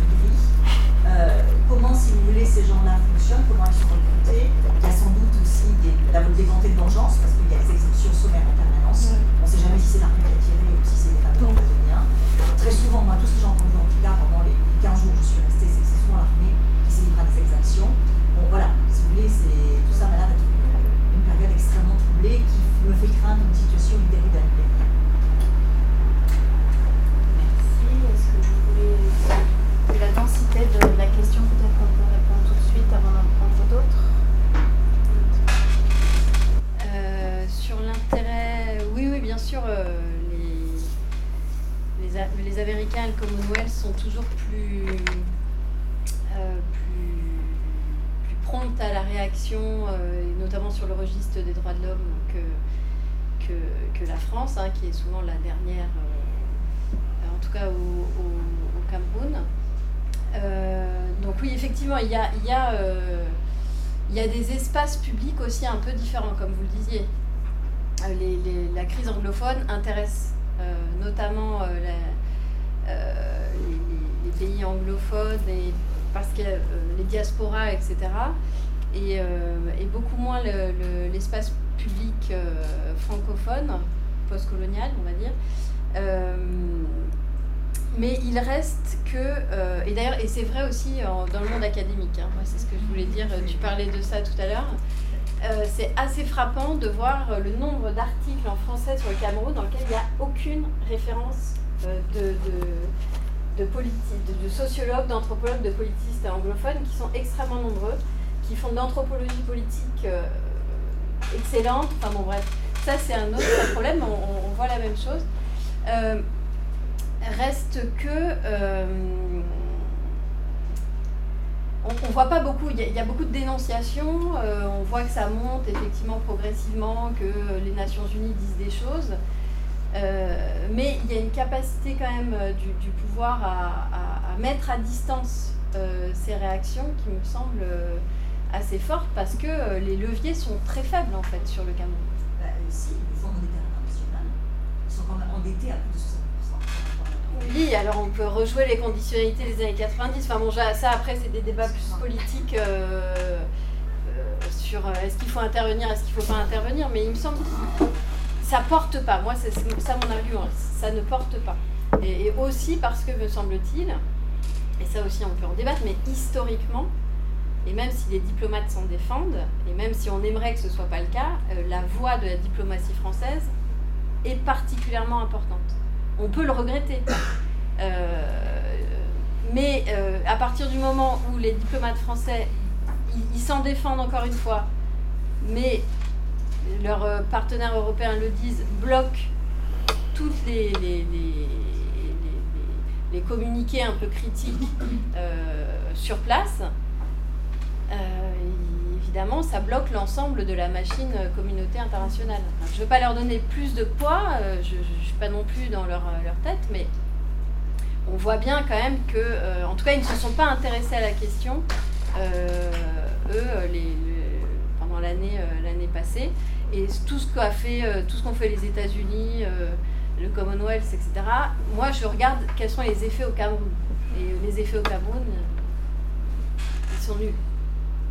Donc, il y a une capacité, me semble-t-il, hein, après, il y a une capacité du régime à, mettre à distance. Et si je peux me permettre euh, sur ce point d'ajouter que les réponses sont sans commune mesure avec le niveau de mobilisation des ambazoniens. Il faut savoir qu'il y a un, activisme qui est extrêmement structuré, euh, je pense, depuis 2016, puisque pour les, gens que nous avons rencontrés, depuis 2016, il y avait déjà une stratégie qui était aussi une stratégie juridique euh, au sein des Nations Unies. Il y avait une mobilisation par rapport à la Commission africaine des droits de l'homme. Je pense qu'ils ont même obtenu, bon, ça même un petit peu avant, ont obtenu euh, des, prises de, position d'instances euh, juridictionnelles internationales sur la crise anglophone. Et en fait, c'est sans commune mesure avec le niveau de réponse. Donc quand on dit qu'il y a une mobilisation, en fait, en réalité, elle est très faible comparée au niveau... Hier, euh, encore, sur BBC, il y, a, eu ce reportage où des, amba, ambazoniens, ils s'appellent comme ça, ils sont, se sont rendus en Sierra, en Sierra Leone pour rencontrer les autorités. En fait, je, crois savoir qu'ils se déplacent comme ça, euh, essentiellement vers les pays anglophones euh, d'Afrique, mais aussi d'Occident, pour euh, que, eh bien, ils soient reconnus et appelés au moins à un soutien. Et je pense qu'un des arguments que l'un de ces leaders ambazoniens évoquait, c'était le fait que la Sierra Leone, à la différence des, autres pays, a été un des pays qui a par exemple, euh, rapidement reconnu la Palestine et qu'il considérait que là, il y avait peut-être des possibilités par rapport à, l'Ambazonie en tant qu'État dans, dans, ce projet, euh, disons, indépendantiste. Sur la question que vous posez, elle, est fondamentale, bien sûr. Euh, qui sont-ils? Qui sont-ils En fait, la vérité, c'est qu'on sait très peu. On sait très peu de choses sur qui sont ces jeunes. On sait qu'il y a un discours d'État, qui est aussi un discours qui tend à les présenter on l'a vu un petit peu avant les élections, euh, en tout cas tout de suite après la, prise euh, du ministère de, l'administration territoriale par, par euh, qui est là en ce moment, qui les a accusés de manger de la chair humaine. Donc il y a aussi, en fait, je crois, il y a aussi en fait des discours, un discours d'État qui est un discours de, voilà, de... Bon, je vous laisse responsable de ce diagnostic. Mais euh, voilà, la fois, ce que dit l'État, il y a le fait que, malheureusement, on peut, on peut en être heureux ou pas, les, les communautés dans ces régions, elles sont convaincues que les exactions sont les exactions de l'armée. C'est quelque chose de, très dur, en fait, pour l'État de, savoir que euh, elles ne se tournent pas, ces populations, vers les forces de sécurité et de défense régulières pour chercher en fait la, sécurité. Elles vont, elles vont, elles considèrent que la sécurité se trouve vers les ambazoniens. C'est peut-être en train de bouger, mais globalement, c'est ça. Troisième chose, par exemple, sur la qualification, on sait que c'est une insurrection rurale. Comme c'est une insurrection rurale, c'est un mouvement qui est très éclaté. Et je crois savoir que d'un village à l'autre, en fait, c'est des, c'est des groupes qui sont complètement autonomes, qui sont autonomes, c'est-à-dire que le, le, groupe qui agit à Bali ou à Fundong ne, reçoit pas ses ordres de, euh, de, de, je sais pas moi, de, de, Il ne reçoit ses ordres, en fait, euh, que, disons, euh, peut-être de celui qui, à l'extérieur, va le ravitailler. Bon, sur la, la question du financement, c'est une question tout à fait fondamentale. Le, financement, comment ça se passe? Pour ce qu'on a vu jusqu'ici, parce qu'il y, a eu un moment, je pense, il y a quelques mois où les transferts des États-Unis vers euh, le Cameroun et en particulier vers les régions anglophones était très contrôlé, voire limité. Je le dis parce que j'avais reçu le paiement pour une prestation des États-Unis que je voulais toucher. J'étais à Limbe, c'est-à-dire en zone anglophone. Et pendant que j'y étais, euh, je n'ai pas pu toucher cet argent parce que demandait de produire toutes sortes de justificatifs. Par exemple, il fallait que j'atteste que et que je montre le travail que j'avais fait pour lequel on était. Bref, c'était bon, du coup, en me déplaçant à l'ouest, c'est-à-dire la région d'à côté, j'ai pu toucher mon argent sans difficulté. On sait qu'il y a beaucoup de déplacés. Et alors qu'au départ, en fait, on, recevait des espèces de grosses sommes qui ensuite étaient redistribuées localement. Ce qui se passe, c'est que euh, l'argent est en fait éclaté. on a des petites sommes qui sont, qui sont, euh, voilà, qui sont euh, qui sont envoyés. Et maintenant, c'est beaucoup plus facile puisque les, les déplacés sont non plus, ne sont plus dans le Nozo, dans le nord-est et le sud-ouest, sont à Yaoundé, à Douala. Donc, il est plus facile.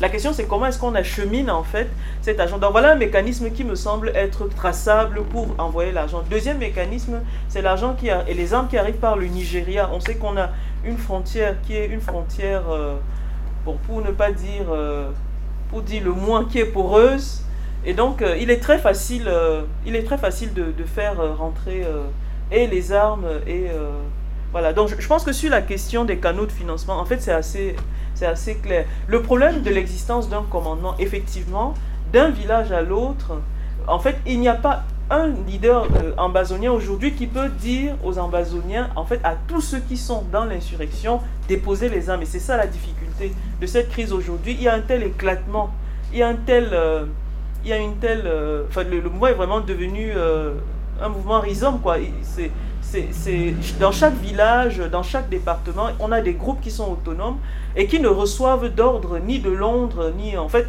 on n'arrive pas. Et c'est pour ça que la difficulté aussi de de, faire la paix, au fond, euh, elle, elle, est dans cet éclatement-là du, mouvement. Je, voulais juste ajouter euh, un, petit, un petit point. Euh, bonjour Christine.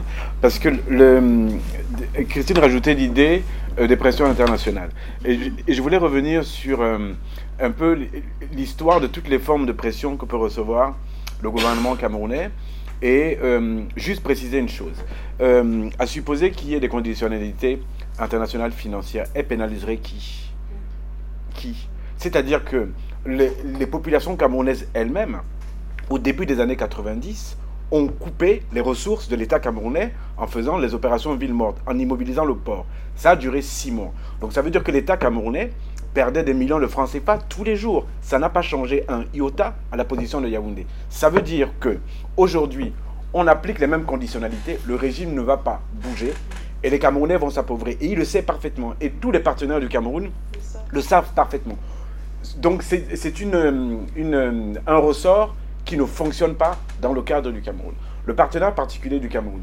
Et c'est ça qui justifie un peu la préoccupation à la place de la France. C'est un couple particulier qui éclaire vraiment aussi une des modalités de la stabilité du régime BIA. C'est-à-dire que dans la manière avec laquelle la France se représente le Cameroun, au-delà même de l'action du Cameroun, la France donne au Cameroun une place qui est une place centrale, pour plusieurs raisons.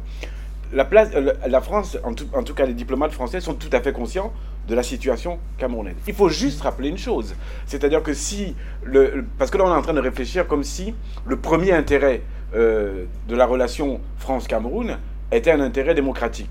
Marie a dit tout à l'heure qu'en 1992, la France a tenu à bout de bras le régime Biya, sinon c'est Frundi qui était élu. Donc tout le monde le sait. Donc les intérêts sont ailleurs et, rendent en quelque sorte la, situation de la France extrêmement compliquée avec un seul ressort, c'est la négociation. Alors comment négocier avec le pouvoir Biya pour qu'il donne des gages euh, de démocratie, euh, de retour à la paix, etc. C'est extrêmement compliqué et on est en face, au, fond, d'un phénomène qui est un peu, un peu un cercle vicieux dont, on espère qu'il ne soit pas complètement fermé pour euh, enclencher une dynamique un peu vertueuse.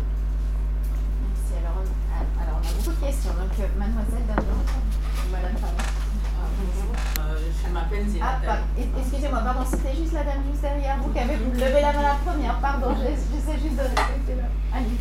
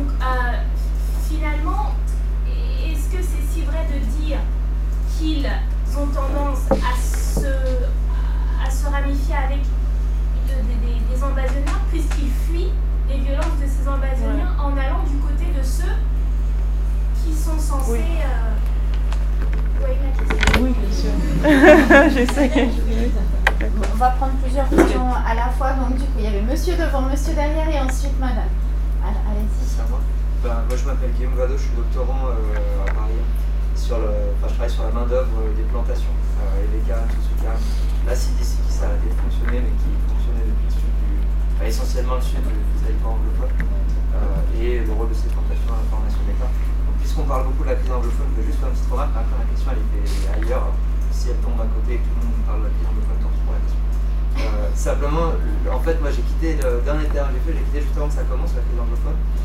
Et euh, une remarque que je m'étais faite sur le terrain, c'est que la critique du régime de Yaoundé passait effectivement beaucoup par euh, l'expression religieuse, notamment dans le camp euh, Église réveillée pentecôtiste. Il y un, cadre de la CDC qui était pasteur, prophète euh, désormais, a changé sa carte de et, et, il, a, il a effectivement un peu de monde autour de lui. Alors c'est pas du tout genre drogué, hein. c'est vraiment pas, euh, ça n'a rien à voir, c'est des gens qui sont contre la qui, enfin, voilà. mais il est engagé là-dedans et développé un discours. Euh, j'ai pas eu le temps de lire votre article. Hein. Il développait un discours effectivement de, réveil euh, politique et religieux à la fois et de réveil économique en même temps. Euh, et donc ça ressemble beaucoup plus à une élite qui se rêve en se constituant comme une élite économique, rationnelle de manager, etc. Mais bon, et qui par là témoignait des frustrations aussi de, l'étroitesse de la condition dans laquelle elle était maintenue, parce qu'en dehors de la CDC, il n'y a pas beaucoup d'emplois formels et d'accès euh, à l'État au Cameroun, euh, cette partie Ça, ça me semblait être un ressort matériel important. Après, sur qui sont les combattants, bah, ça éclaire pas, puisque c'est une personnalité qui s'investit euh, de parole, mais pas de. Qui ne fait pas partie des fighter. En revanche, sur mon terrain, je crois quelqu'un j'ai un peu dont je crois qu'il participe à ça, mais je ne peux pas le savoir de l'extérieur.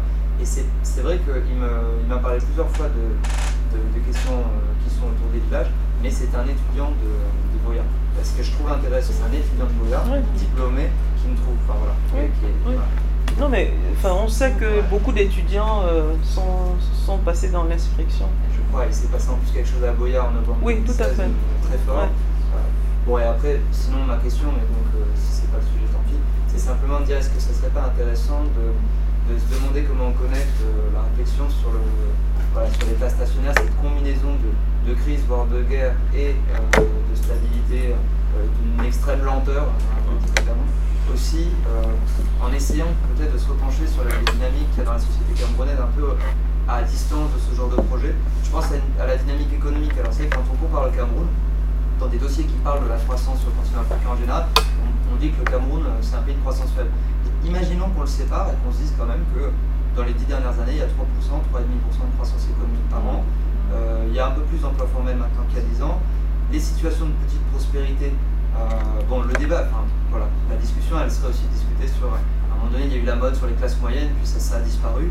Et c'était une mode qui était très normative, de dire ça y est, il y a la classe moyenne, je pense que ça, c'était assez, euh, assez à courte vue. Néanmoins, euh, est-ce que l'analyse de l'élection, elle n'est pas un petit peu, comme Emmanuel parlait, Emmanuel pour reparler des avocats, ça me faisait penser à ce que Dominique, leur rôle dans une élite qui tisse un champ économique un peu à distance du politique kenyan. Bon, c'est un pays qui a d'autres coordonnées euh, profondément, mais est-ce qu'il n'y a pas un peu de ça aussi euh, Et, est-ce que euh, ça ne devrait pas rentrer dans l'équation? Parce que il y a l'ancien et le très lent, et si tout d'un coup, coup, le voile peut se déchirer aussi. Est-ce qu'il n'y a pas des dynamiques un peu nouvelles Cabrel, Libye, Maurice Camteau, Calvote, ils ont capté? C'est vrai que c'est un vote urbain, c'est un vote peut-être de ces catégories sociales. Avocat, prof, qu'on avait vu aussi côté anglophone. c'est des, choses où je pense qu'on a on a aussi des réflexes de politistes qui sont euh, spécifiques au Cameroun et qui sont analytiques, qui sont euh, enfin, un peu à distance des fois de l'analyse de la société, euh, l'économie. mais ça, c'est un sentier de recherche du Cameroun. Et moi, ça m'interroge. Merci beaucoup, monsieur. moi, salut Boué. trois interrogations. D'abord pour Nadine, je pense que je ne suis pas envoyé dans ce cas que la, question anglophone n'est pas enchâssée dans la guerre du diaspora C'est-à-dire que toi-même, tu as évoqué justement ces différents registres du temps. Cet enchevêtrement pour comprendre le dynamique de ce jour. Est-ce que justement la question aujourd'hui, cette crise anglophone n'est pas enchâssée dans la guerre du diaspora et a très bien illustré la question Je pense qu'il faut aussi reconnaître cet aspect-là. L'autre point, je me pose cette question-là, même si je n'ai pas de ce que je nomme les, les registres de colonisation, non pas pour dire qu'il y avait une bonne une mauvaise colonisation, c'est-à-dire comment est-ce que euh, les différents types de colonisation ont formaté l'économie psychique des individus? Est-ce que ça ne se joue pas également dans cette dynamique-là, en fait, Au-delà de tous les aspects géopolitiques, politiques, stratégiques, dynamique de qu'on peut avoir, mais est-ce qu'il n'y a pas une différence d'économie psychique au-delà de la condition de l'anglophone, mais est-ce qu'il n'y a pas ça qui se joue aussi dans ces mécanismes-là? On voit très bien quand les anglophones disent on ne peut pas gérer les poubelles depuis Yaoundé. Il y a quelque chose qui est très fort là-dedans. On ne peut pas gérer le ramassage de poubelles depuis Yaoundé. Il y a quelque chose qui est complètement différent là-dedans. Il y a, ça dénote une forme d'économie psychique bien différente de ce qu'ont les francophones. Ça ne se joue pas aussi d'une certaine manière là-dedans. Pour revenir à autre chose par rapport à Fred, euh, je suis d'accord avec tout ce que tu dis. Moi, il y a une question qui m'a interpellé. Quand tu parles de la nomination, ça pose pas de à soi. Mais dans le registre du Cameroun, est-ce que la nomination n'est pas en elle-même un mécanisme qui ordonne l'allégeance C'est-à-dire qu'on nomme, on nomme pas quelqu'un parce qu'il est déjà, mais on le nomme parce qu'on voudrait qu'il soit. C'est-à-dire que la nomination crée elle-même la légende. Donc il y a, aussi cette dimension-là à voir. Il ne faut pas simplement regarder dans ah oui, mais il est nommé parce qu'il est, il est déjà fini au parti politique. Mais non, il y a un autre registre qui se joue dans la nomination. Il y a cette dimension-là aussi à travailler. On nomme parce qu'on voudrait. De cette manière. Et il y avait une autre question par rapport au parti politique, par rapport à l'opposition. Tout le temps, on, dit, oui, mais oui, bon, il y a les élections, elles n'ont pas été transparentes, elles n'ont pas été fraudées, il y a D'accord. Mais l'opposition en elle-même, est-ce qu'il n'y a pas eu, je ne dirais pas qu'il y a des partis, mais est-ce qu'il n'y a pas la faiblesse institutionnelle des appareils politiques? Et que l'histoire, l'histoire même de ce parti, c'est un héritage. Hein? RDPC a hérité politique depuis bien longtemps, qui a été implanté et qui a travaillé en permanence. Parce que RDPC existe sur le terrain travaille en permanence à partir de ces élites. Les élites étatiques qui sont en même temps des élites politiques. Est-ce que ça ne joue pas même contre l'opposition? C'est-à-dire que du fait même que cette opposition ne puisse même pas exister, parce que le jeu politique en lui-même est biaisé, empêche même cette, cette existence en elle-même. Il n'y a pas, est-ce qu'il n'y a pas aussi cette dynamique-là aussi à regarder de près qui fait que, que justement il y a que se reproduire aller et qu'à la place il récupère quelqu'un qui vient de la même machine même, euh, même processus et puis on reviendra. Madame, pardon d'avoir brisé votre élan tout à l'heure. Euh, merci, euh, je m'appelle Thierry. Je travaille sur un CNAM, sur, sur la transformation de l'État en lutte contre le terrorisme. Donc ma question ici est, c'est pas une question encore peut-être, c'est une remarque, c'est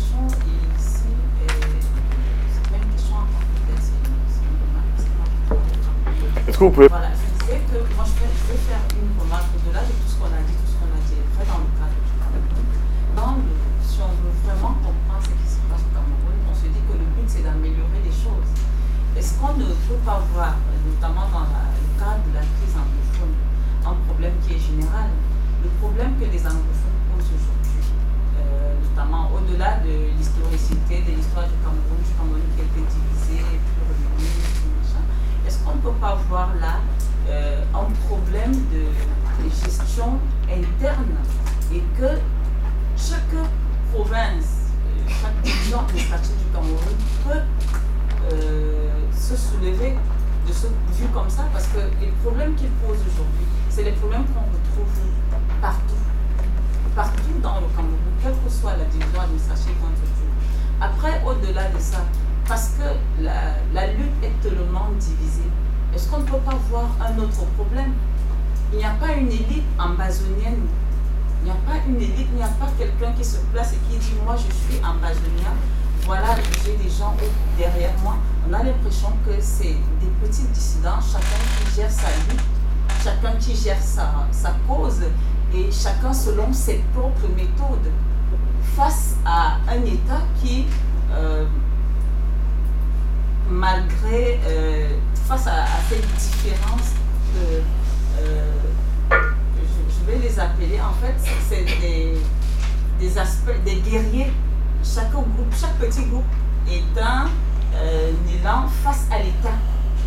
Face à l'État, donc on a l'État qui doit lutter contre plusieurs petites armées et qui pose finalement la vie. Chaque petite armée a son véritable problème qui est vraiment différent de celui des Amazoniens. moi j'ai l'impression qu'il y a vraiment euh, un problème loin des Amazoniens qui crée la violence qui existe et que c'est ce problème-là.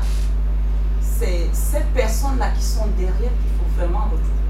Parce que si ce sont les Amazoniens, si c'est vraiment ceux qui veulent la sécession, ils ne seraient pas en train de couper, en train de couper, en train de machin. L'État ne serait pas toujours en train de réagir parce qu'en fait l'État riposte. L'État riposte. Moi j'ai des, cas, des exemples de, postes de gendarmerie, de sites qui sont brûlés, de, militaires qui se trouvent pieds coupés machin parce que voilà des ambassadeurs. Ils s'appellent des ambassadeurs, c'est devenu un peu comme Boko Haram. C'est-à-dire on fait là-bas, on fait là-bas, on dit que c'est Boko Haram, parfois c'est même pas Boko Haram. Est-ce qu'il ne faut pas chercher la véritable cause de la violence qui sévit dans cette région-là. Est-ce que j'ai bien compris la première partie de votre question? Vous disiez qu'en fait, il n'y avait pas de spécificité anglophone et qu'il y, a des, il y a des. Non, je dis au-delà de la spécificité anglophone qui est réelle. Le problème est réel, il est vieux, il date de l'indépendance, comme a bien dit madame.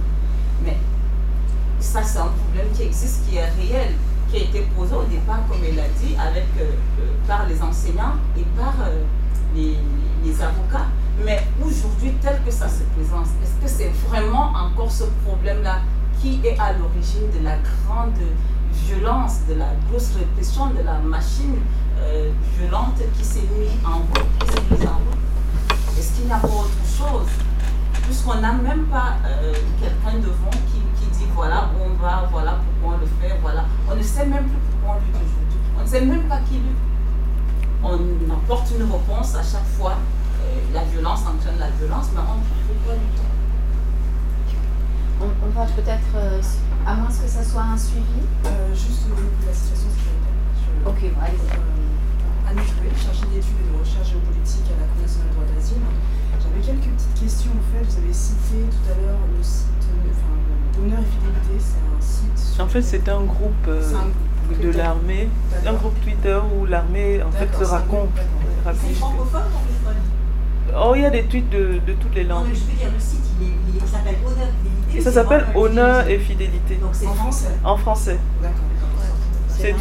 C'est l'armée en fait. C'est pas francophone, c'est l'armée camerounaise. C'est l'armée camerounaise. Ah d'accord. Et euh, au niveau des chiffres, en fait, vous avez euh, des statistiques, des données assez précises au niveau donc, des déplacés, des personnes déplacées suite au conflit Les chiffres qu'on a. Enfin, c'est les chiffres onusiens L'ONU n'a pas. Euh, l'ONU n'a pas un dispositif pour suivre cette histoire, que je sache.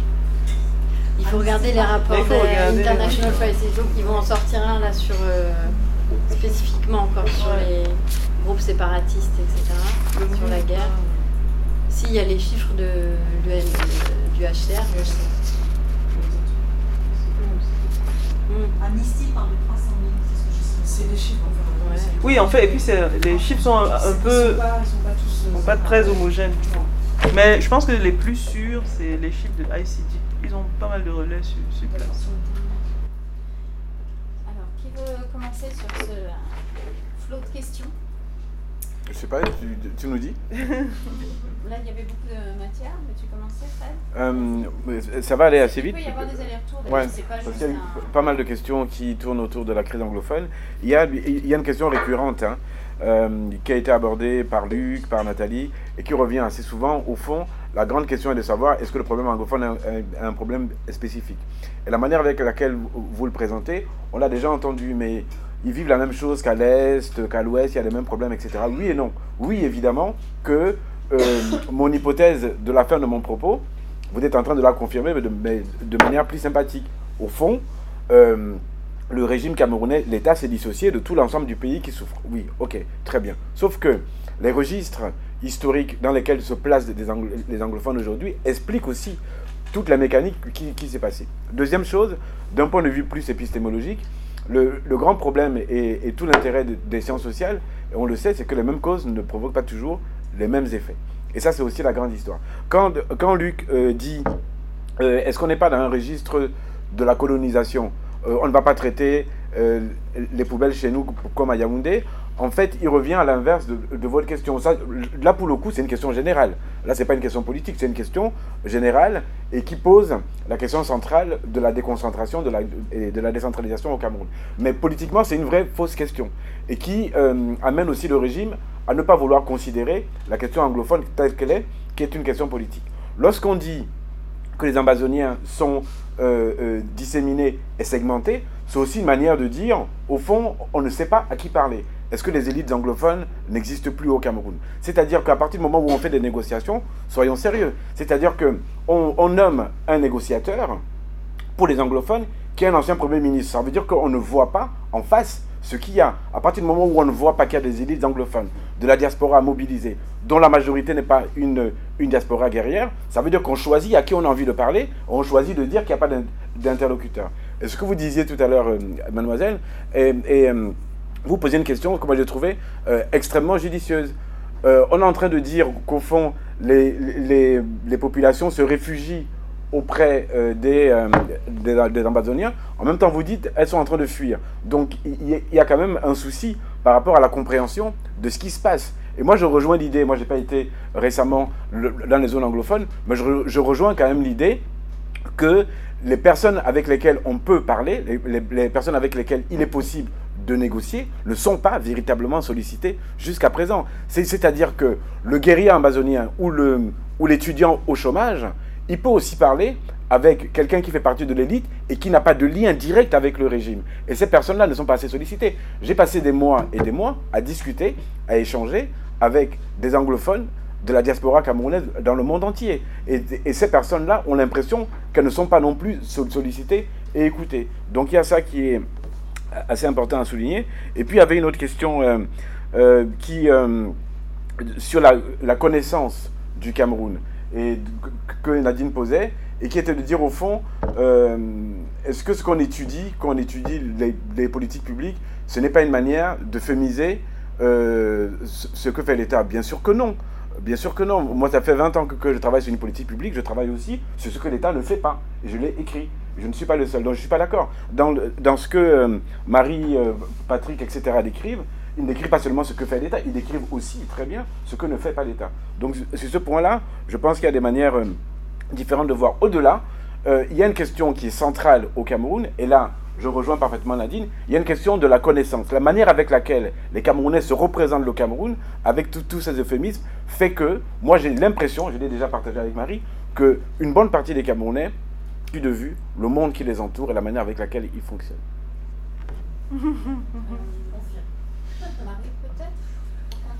Euh, Peut-être sur euh, le- ce- que Guillaume faisait observer, que euh, là, effectivement, on, apportait plutôt des, éclairages politistes, institutionnels ou de sociologie politique, pas assez d'économie politique.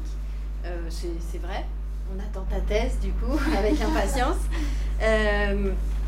Mais, enfin, bon, il y a eu des travaux quand même sur l'extrême nord. euh, euh, notamment de Ruckman, etc. Euh, après, on peut regarder les chiffres. hein. On peut regarder les chiffres. Une croissance de 3% euh, depuis plusieurs années. En Côte d'Ivoire, on est à 7-8%. Au Kenya aussi. Euh, on- pourtant, on a un taux d'endettement qui est là, euh, j'ai vérifié, euh, de 30%, et qui est quand même important. 60% Moi, Ça me paraît énorme. hein. Non, bon, enfin. 60% de quoi en fait? Oui, c'est ça. Parce que Moi, c'était du revenu national. Ouais. Bon, bah, moi, j'ai regardé sur la Banque mondiale tout à l'heure, c'était 30, mais bon. 60, ça me paraît énorme. Mais bon. C'est 30%. D'accord. En tout cas, en tout cas l'endettement euh, est important. Et pourtant, euh, comme, disait, euh, comme disait Fred, on ne peut pas dire qu'il y ait euh, euh, voilà, une, matérialisation des projets d'État. Bon, il suffit de regarder l'épisode de la Cannes. Mmh. Enfin, les stades ne sont pas prêts pour janvier 2019. Donc, enfin voilà. Donc, si on regarde un peu les, indicateurs économiques et, et de où est l'emploi, est-ce qu'il y a autonomisation d'une euh, d'une classe moyenne, etc., qui ne veut d'ailleurs pas dire forcément euh, démocratisation. Hein, euh, je pense, enfin, l'emploi public reste quand même extrêmement, extrêmement important et, valorisé. l'autonomisation, l'autonomisation d'une voilà, d'une petite classe moyenne au-delà de, de, l'exploitation agricole, qui reste encore la principale voie de, le principal secteur euh, d'emploi. Voilà, ça ne me paraît pas aller, si tu veux, dans le sens euh, d'un processus euh, d'autonomisation, particulièrement de l'État. Et alors, le Cabral Libi comme le symbole de, l'émancipation au Cameroun, moi, franchement, j'ai du mal. et peut-être certains pourront confirmer. c'est quand même quelqu'un qui, au moment où il y avait les mouvements étudiants en 2005-2006, a, créé un contre-mouvement étudiant aux mains du. Ah, voilà. En termes de sociologie électorale, plutôt que de, la. D'accord, alors ça, on peut pas. c'est difficile de faire de la sociologie électorale comme on, l'a fait là, mais effectivement, il a pu, il a pu euh, incarner des aspirations. Euh, reste que ça. Voilà, en termes de leadership et de mouvement politique, c'est difficile de, de, voir ça comme, euh, me semble-t-il, un renouveau des modalités, en tout cas de la représentation politique. Paradoxalement, je pense que le, parti de Camto, qui lui n'est pas un personnage nouveau, euh, est peut-être un peu plus intéressant de, ce point de vue-là. Je voudrais ajouter juste deux autres. Oula, oui, c'est bon. Je... Plein de choses à dire. Ce qui est important, c'est aussi ce que les gens racontent, c'est-à-dire comment est-ce qu'ils vivent cette crise euh, et le fait que euh, pour beaucoup, en fait, ils n'imaginent pas. Bon, c'est très simple au fond les, les Ambazoniens recrutent dans leur communauté. Donc euh, il est difficile de voir dans son fils, son neveu, etc., quelqu'un qui veut nous faire du mal. Donc dans la, dans la, représentation, c'est aussi pour ça que s'est construit pendant longtemps l'idée que euh, le gouvernement avait des milices, qu'un membre du gouvernement aurait des milices à travers lesquelles il, il agirait comme s'il était, il était ambazonien, etc. Donc ce qui est important, c'est finalement comment est-ce que les gens vivent en fait euh, cette situation le mouvement aujourd'hui, euh, il y a un, mélange de, de, de, banditisme, de, voilà, de criminalité, de, demandes politiques, et tout cela est intriqué.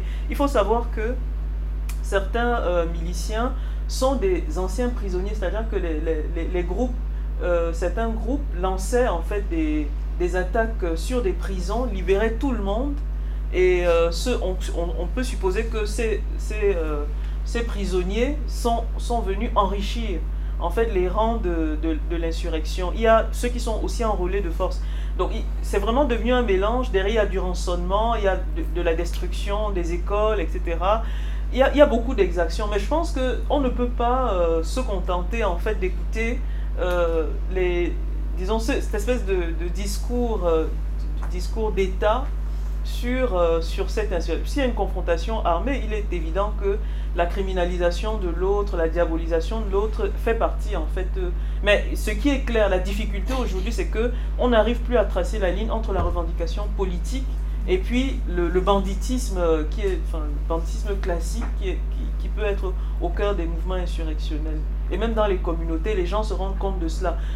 Beaucoup ont fui, ils ont fui à partir du moment où ils ont appris que l'armée allait venir il faut savoir que massivement, les déplacés, il y a eu des séquences en fait dans les déplacements. Et on a vu que le gros des déplacements était quand l'État avait annoncé, en fait, ou même dans les rumeurs, on annonçait que l'État, euh, l'armée va être là à tel ou à tel moment. Et du coup, les gens se sont massivement retirés. Ça aussi, ça en dit long sur euh, l'idée, enfin, l'idée qu'on se fait, euh, ce qu'on se, qu'on se fait de l'armée. Le Nigeria, elle est, elle est claire. Bon, il faut savoir que pour les Ambazoniens, ils n'ont pas trouvé auprès du gouvernement nigérien un soutien quelconque. Ils reprochent au Nigeria d'être celui qui a arrêté le IG, le gouvernement intérimaire, pour le livrer en fait aux autorités camerounaises. Et on sait que le interim government était basé à Abuja et qu'on a, a arrêté massivement en fait au-delà de ceux qu'on sait, c'est-à-dire les, plus emblématiques euh, leaders, il y a d'autres gens qui ont été arrêtés et on continue d'ailleurs les arrestations. Et en ce moment, il me semble que le interim government a euh, saisi les, juridictions nigérianes justement pour euh, arrestation arbitraire. en fait, ils disent abduction. Abduction plutôt que arrestation, c'est-à-dire qu'ils ont été enlevés euh, donc, ils considèrent que le gouvernement nigérian, les services euh, secrets nigérians ont participé. Alors, pourquoi c'est possible? Parce que, en, fait, il y a une forme de transaction dans les années 70, au cœur de la guerre du Biafra, où le, le président Aïdjo refuse que le Cameroun soit une base pour le en fait que, le, le, Biafra s'adosse sur le Cameroun, que le Cameroun devienne la base de repli. Et si le, Biafra avait eu cette base de repli au Cameroun, je suis certaine qu'on aurait peut-être aujourd'hui un État du Biafra. Et ça fait que euh, lorsque les autorités camerounaises ont appris que les ambazoniens, le gouvernement intérimaire était à Abuja, l'ambassadeur du Nigeria a été... Euh, euh, porteur, en fait, chargé d'un message confidentiel pour le président. Et je pense que c'était, d'une certaine manière, l'arrangement au sommet mm. pour que l'arrestation se fasse. Donc, il faut, je pense qu'il faut, puisque le Nigeria n'est pas un, allié, même s'il y a une résurgence aujourd'hui de, du nationalisme euh, euh, Igbo, qui a alimenté en fait la guerre du Biafra. Il y a une résurgence avec il y a d'ailleurs cette arrestation du leader euh, euh, Ibo qui, euh, en ce moment, a, donné lui aussi à une forme de militarisation. Je pense qu'il y a aussi quelque chose de l'ordre de, lorsque les crises au nord du Nigeria s'apaisent, les armes, il y a un marché en fait, et il y a des armes qui vont circuler, qui vont descendre vers les conflits du sud. Lorsque ça s'apaise au sud, les armes qui circulent finalement sont disponibles pour alimenter les conflits. Donc, de ce point de vue, effectivement, il y a une vraie connexion euh, stratégique entre les situations sécuritaires dans les deux pays, je dirais au nord et au sud du Nigeria, avec cette crise. Je pense que beaucoup d'armes en fait qui, euh, qui arrivent au Cameroun sont les armes qui circulent dans, le, dans les, les, parties qui se pacifient au Niger. Je pense en particulier la, la zone du delta du Niger, mais on peut regarder aussi au-delà, il me semble. Hein. Après, euh, une fois de plus, on sait très très peu, on sait très peu de choses. On sait peu de choses. Nous avons eu, euh, Marie et moi, euh, nous avons eu la chance d'échanger avec euh, certains leaders, notamment l'un de ceux qui est aujourd'hui parmi le gouvernement intérimaire qui, a été transféré hier en prison. Et il y a aussi en fait cette idée au, cœur de cette crise que c'est comme un sentier en fait qui s'est construit. C'est-à-dire qu'au départ, c'est-à-dire il y a deux ans en fait, lorsque cette crise éclate, on n'est pas sur un scénario, en tout cas on n'est pas tout à fait sur un scénario où on va, ça va se passer comme ça. Donc nous, des entretiens qu'on a eu, on a vu quand même comment il y a eu une escalade. Et cette escalade vient aussi de la, des conditions dans lesquelles l'État du Cameroun dialogue ou pas d'ailleurs avec, euh, avec, les, avec les, partis en face. Évidemment, euh, on dit qu'on cherche les gens avec qui dialoguer. S'ils sont en prison, on pourrait, d'ailleurs, s'ils sont en prison, on pourrait discuter avec eux puisqu'ils sont en prison pour faire sous certaines conditions. Donc je pense que là aussi, les conditions du dialogue, ce qui a fait apparaître, par exemple, les figures religieuses comme étant les seules en situation de pouvoir euh, faire de la médiation euh, de manière euh, relativement acceptable. Je vais dire au moins celles qui sont acceptées par l'autre, par, les, par les anglophones, que ce soit les fédéralistes ou certains séparatistes. Euh, ont conçu que l'Église pouvait tout à fait être cette figure. C'est pour ça que je pense que le registre du religieux va continuer en fait à être central dans cette, euh, dans cette crise. Bon, évidemment, euh, la question de la, colonisation, lui, oui, je, suis bien d'accord, mais je pense qu'il faut relativiser. Pourquoi il faut relativiser cette idée que la colonisation aurait structuré une certaine manière? Parce que c'est très fort dans le discours anglophone, effectivement. Pour prendre un exemple, les anglophones disent que, bon, eux, euh, ils ne sont pas des, esclaves comme les francophones. Ils ont, résisté de toute date euh, parce que grâce au, indirect rule, euh, ils étaient dans d'autres formes d'interaction avec l'administration, avec l'État. C'est vrai, ce n'est pas complètement faux, mais il faut aussi considérer à partir de quel moment, par le mécanisme de la réunification, l'administration va être, cette administration anglophone, euh, d'essence anglo-saxonne, va être progressivement détricotée pendant 30, 40, 50 ans jusqu'à ce qu'ils en arrivent à, cette situation-là. Euh, je crois que c'est Romain Bertrand qui dit qu'il faut relativiser l'idée d'un lait colonial parce qu'en réalité, euh, c'était pas aussi, pas aussi strict, c'était pas aussi euh, différent dans la partie francophone et dans la partie anglophone. On pourrait expliquer euh, rapidement pourquoi. Donc je pense que sur la question, il y a effectivement un enchantement. Il y a un enchantement dans la cause anglophone, dans l'identité anglophone. C'est un enchantement qui est né au cœur de la stigmatisation. C'est tout le récit de la condition anglophone qui a aussi beaucoup euh, été construit dans les espaces universitaires. Je pensais en particulier à la manière dont, euh, à l'université de Boya, certains des leaders, y compris des leaders de la, des factions armées euh, de, de l'insurrection, sont des anciens de, de l'université de Boya, soit des étudiants, beaucoup d'étudiants, mais aussi certains enseignants. C'est-à-dire que il y a eu en fait euh, dans euh, la, la, construction de, de, cette identité anglophone, il y a eu un travail qui est aussi un travail dans lequel euh, les universitaires ont, ont, été...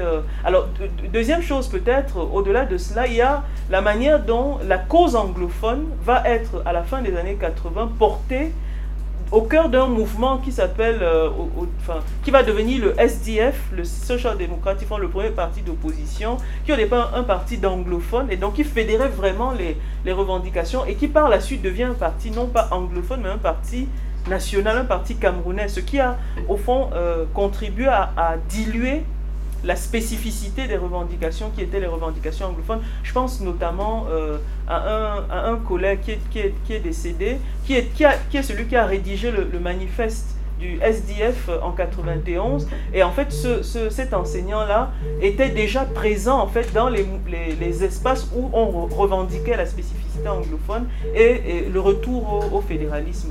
Donc en fait, il y a un fil... Euh, un fil euh, là aussi extrêmement euh, important. Je vais m'arrêter sinon je ne peux pas je, je, vais juste terminer par une chose. Je réponds à Fred. Je suis obligé de répondre à Fred. je te réponds. Je vais te répondre. En fait, je pense que ce que le Cameroun est, parce que nous analysons ce que l'État fait. Et ne fait pas et ne fait pas. Mhm. Mais ce qui est intéressant, à mon avis, et peut-être c'est ça l'angle mort de tout ce que nous faisons, c'est qu'il faut euh, réfléchir non pas sur ce que l'État fait, mais sur ce que l'État est. Et sur ce que l'État est. Et lorsque on réfléchit sur ce que l'État est, les questions qu'on pose, je pense que certaines des questions de l'analyse des politiques publiques, elles ne me semblent pas euh, toujours en même de rendre compte de la complexité. Je, je pense que, bah, je vais prendre un exemple dans, certains de nos, de, nos textes, nous disons l'État dysfonctionne. Lui, il ne fait pas ça. Lui, il fait mal ça. Lui, il est un État sorcier. Lui, il est un État euh, néo-patrimonial. Lui, etc. Mais c'est pas la, pas la question de mon point de vue. C'est pas c'est pas ce qu'il fait qui doit nous intéresser. Fondamentalement, en fait, il y a cette performance. Je prends le cas des élections. On voit comment il y a une performance électorale. Comment opère-t-on une performance électorale quand le candidat euh, du parti au pouvoir qui est là depuis que peut rester, euh, peut ne pas aller en campagne et qu'à la fin on a ce résultat. C'est-à-dire que en fait, ce qui doit nous intéresser au-delà de la quotidienneté de la production de cette performance, c'est ce que l'État, c'est le socle sur lequel euh, cette performance. Voilà, c'est ce que je voulais, je voulais dire en, en substance. Je ne dis pas que, bien sûr, je ne peux pas ne pas souscrire à l'intérêt de l'analyse des politiques publiques, mais je pense qu'il faut peut-être regarder non pas ce qu'il ce qu'il fait, mais ce qu'il est. Voilà. De grâce, ne me réponds pas. Non, je, ne te réponds pas. Non. Ça suffit un petit. Je m'appelle William Chouachin. Je voulais euh, par rapport aux interventions qui ont été. Plus fort, s'il te plaît. Le pauvre. Je voudrais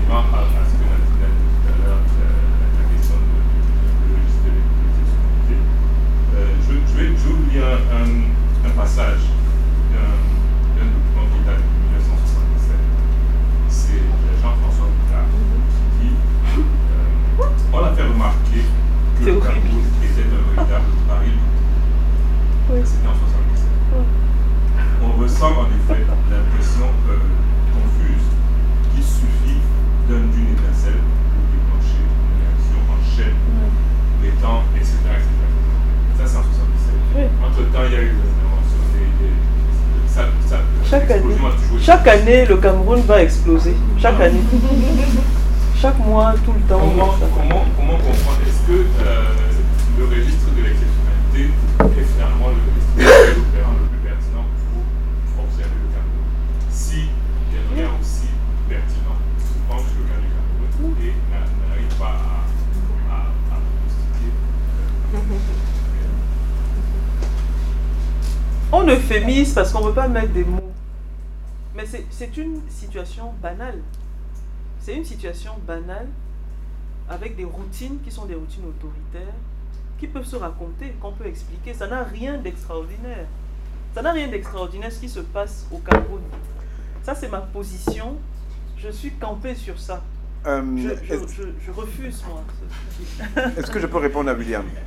Juste un mot. Euh, William, ce que tu dis est très intéressant et tu ne seras pas étonné que sur ce coup-là, je ne suis pas d'accord avec Nadine tout à fait. Mais c'est juste une question de mots, je pense. Euh, Jean-François, en 1977, a fait cet article sur l'état se développer au Cameroun où il parlait euh, d'explosion potentielle. En même temps, c'est quoi une explosion? Récemment, on a remis en selle les propos de Fabien Eboussi Boulaga qui, qui nous a quittés récemment, où il disait que l'État camerounais peut exploser, mais qui peut aussi imploser. Je peux faire la, la- la démonstration, chiffre à l'appui, que l'État camerounais implose. C'est-à-dire, je peux donner des exemples, les femmes qui accouchent aujourd'hui au Cameroun, aujourd'hui, courent plus de risques que leur maman quand elles mettent au monde, etc., etc. Oui, avec les chiffres. Le Cameroun fait partie des 12 pays du monde qui connaissent des taux de mortalité maternelle dits catastrophiques, parmi lesquels 11 sont africains. Ce n'était pas le cas il y a une décennie, ce n'était pas le cas il y a 20 ans. Donc c'est aussi un pays qui implose. Voilà, c'est ce que je voulais te répondre, William.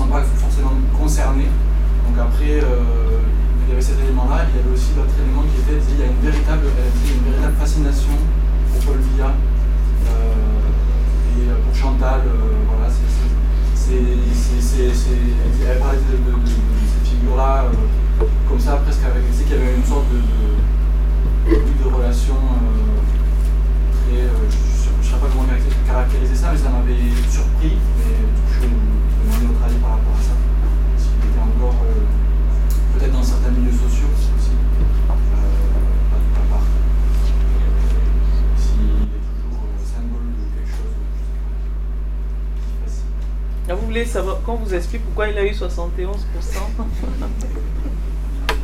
Une autre question avant qu'on prenne les réponses euh, Pas pour l'instant? Ok. Nadine, tu as très envie de, de- de Non. répondre, vas-y. Non.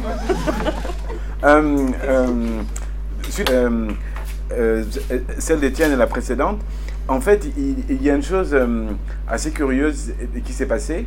Vous auriez posé cette question il y a, il y a 5 ans, 6 ans seulement. Je vous aurais dit c'est une hérésie, Paul Biya ne fascine personne. Il est là, du fait. ce qui s'est passé ces dernières années est un phénomène d'ordre politique aussi psychologique, où il y a une espèce d'installation de, de l'incertitude qui fait que le statu quo, au fond, il est confortable. Et je pense qu'on finit par avoir un raisonnement téléologique. C'est-à-dire que je me, je, me, je me contente de mon petit confort, et pour ne pas interroger mon impuissance, j'attribue à celui qui est puissant toutes les vertus, en fait. J'ai l'impression que, c'est ce qui se passe, mais c'est euh, c'est entre la posture et l'imposture, en fait. Et, et, ça participe du fait que euh, on assiste à une espèce de, de, système anomique, mais qui est aussi une manière de fonctionner, une manière routinière de fonctionner. Il y a la vraie question aussi, euh, qu'on ne pose presque pas quand on parle du Cameroun, parce que dire le, le système fonctionne, tout ça, c'est de l'analyse politique, etc. Mais il y a une question aussi qui est centrale, qui est d'ordre éthique. Le, rapport à l'éthique dans la société camerounaise qui s'est complètement dilué. C'est-à-dire que, y compris les gens qui ne sont pas proches de Paul Biya, qui sont contre, etc. Euh, moi, j'ai un exemple qui, qui me vient à l'esprit, et c'est ça l'éthique. C'est aussi ça qui s'est passé au Burkina, etc. À un moment donné, on peut, on peut se mobiliser pour une cause, pour des valeurs. Et c'est ce que moi je vois de moins en moins au Cameroun, se mobiliser pour des valeurs. Je vais vous donner un exemple qui n'a choqué que moi. Euh, il n'y a que moi qui, était choqué. C'est dans un domaine qui passionne tous les Camerounais. C'est le football.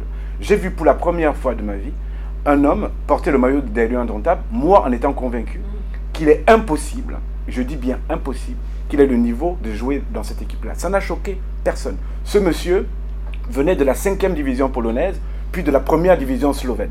Il a porté le maillot. Ça n'a choqué personne, donc ce que je vous dis là, il est champion d'Afrique, ce monsieur. Mais ça veut dire quelque chose. Ça veut dire que la fin justifie les moyens. Que dans d'autres configurations, au moins on se serait interrogé sur le fait que comment ça se fait Qui est allé le voir en Slovénie ou en Pologne pour, qu'il soit là? Je prends euh, exprès un exemple dérisoire, mais dans un domaine qui a l'air de passionner les Camerounais. Mais ça arrive au Cameroun. Oui, on peut, on peut jouer en 5 division polonaise ou en première division slovène et jouer. Il a marqué zéro but pendant la compétition, zéro. Il a tiré deux fois au but en cinq matchs. Et c'est bien, parce que quand il dit s'il marque des buts, j'aurais été d'accord, mais je donne juste un exemple. C'est un exemple dérisoire, symbolique. Il est sur le terrain, il joue cinq matchs, il tire deux fois au but, il est avançant, il porte un maillot, on parle de mémoire, qu'a porté Roger Millard, euh, Samuel Eto'o, etc., etc. Donc, c'est dans le même registre, mais moi je prends un domaine là où il n'y a pas mort d'homme, c'est dans le même registre. C'est-à-dire que les étudiants que vous avez interrogés, ils disent, en fait, on n'est pas trop concerné par ce qui se passe euh, au nord-ouest, mais ils, peuvent dire la même chose de l'est, du sud euh, et, de partout. Et, c'est un peu cette, euh, cette liquéfaction-là que j'appelle une situation quasi anomique, en fait, et, qui, pour moi, est aussi une question éthique et morale. Peut-être sur la question de l'exceptionnalité, je pense que c'est toujours une mauvaise posture analytique. Hein. La comparaison permet après de singulariser, mais si vous partez de l'idée que c'est exceptionnel, euh, euh, voilà, quels outils analytiques euh, vous allez utiliser, ça va être compliqué. S'il faut des outils camerouno-camerounais, vu la production pro la science politique camerounaise, vous trouverez, mais c'est aussi Nadine, c'est-à-dire qu'au bout d'un moment, on euphémise et on n'explique plus rien, ou on s'auto voilà, on s'auto-cite, etc. Le Cameroun, c'est le Cameroun, c'est ça, c'est ça. On dit ça, et puis finalement, ça ne veut plus rien. C'est un, vrai danger pour l'analyse. Euh, pour la société civile, euh, euh, en fait, elle est faite de plein de choses, de, plein de groupes sociaux différents. Comme partout, elle a pu être captée par, par l'État, par les, bailleurs de fonds. mais là, on a bien vu quand même que dès qu'il y a comme une ouverture un petit peu comme un appel d'air, euh, et ça a été le cas, euh, je pense, pendant la campagne. Ça s'est peut-être refermé, mais peut-être peut-être pas, puisqu'il y a des élections euh, législatives et locales qui arrivent l'année prochaine. on voit bien qu'il y a quand même une, aspiration, en tout cas, au changement qui est assez, qui est assez forte, mais qui trouve pas, qui n'a pas trouvé d'espace dans lequel, dans lequel s'exprimer. et puis pour la question du... Enfin, je pense pas que Paul Biya soit l'objet d'un culte de la personnalité. Euh, comme, on peut, comme dans d'autres pays, euh, je sais pas. Peut-être en Ouganda c'est plus fort. Il n'est pas euh, promoteur d'un culte de la personnalité. Non, il n'est pas promoteur de ce culte. C'est pas ça que Étienne disait. Il y a, il y a, il y a effectivement il y a une perception, mais qui est liée peut-être. C'est un peu, c'est ce que tu disais, c'est-à-dire que Bon, pour moi, euh, ce, système-là, il fonctionne aussi à la participation. Tout le monde participe à la reproduction de ce, système à différents niveaux. Chacun y participe soit en étant euh, lui-même bénéficiaire de la redistribution, soit en étant euh, bénéficiaire de la redistribution, de la redistribution, etc. Il y a des mécanismes qui, permettent de participer aussi et d'être reconnus. donc, pour éviter aussi d'être soi-même responsable de cette reproduction euh, politique, on, vise aussi une personne euh, sur laquelle on a peu d'informations, etc., qui devient, euh, comme tu disais, un espèce de concept. mais il n'y a pas, je pense, ce culte, ce culte ni de la part du président, ni, même, je pense, de la part des, citoyens camerounais. Nadine, tu veux ajouter quelque chose sur ce... Non, mais en fait, il y a, on en parle tout le temps et je pense que c'est toujours pertinent c'est le, mécanisme de la redistribution qui permet au, fond qu'il soit difficile euh, finalement de séparer euh, des cadets, des aînés, des dominants, des dominés. En fait, il y a aussi cette... Ça tient en fait toute cette histoire parce que euh, nous sommes tous encastrés dans une des chaînes qui sont en fait des chaînes de dépendance et de loyauté, de clientélisme qui, qui, qui finalement fait que la société tient en fait. Au-delà de ce qui se joue euh, à l'intérieur du pouvoir euh, au sens strict du terme, il y a vraiment la société aussi qui participe en fait à, tout cela. Je pense que ça aussi, c'est pour cela que la crise anglophone, dans quel terme est-ce qu'elle s'est exprimée? Elle ne s'exprime pas tant, euh, ou en tout cas immédiatement, comme étant un problème lié à l'identité anglophone et la, capacité de la société camerounaise à intégrer cette identité. Elle s'exprime dans les termes de la redistribution nous n'avons pas de poste, nous avons mm. au concours administratif, il n'y a pas d'anglophones, les anglophones ne sont pas nommés, etc.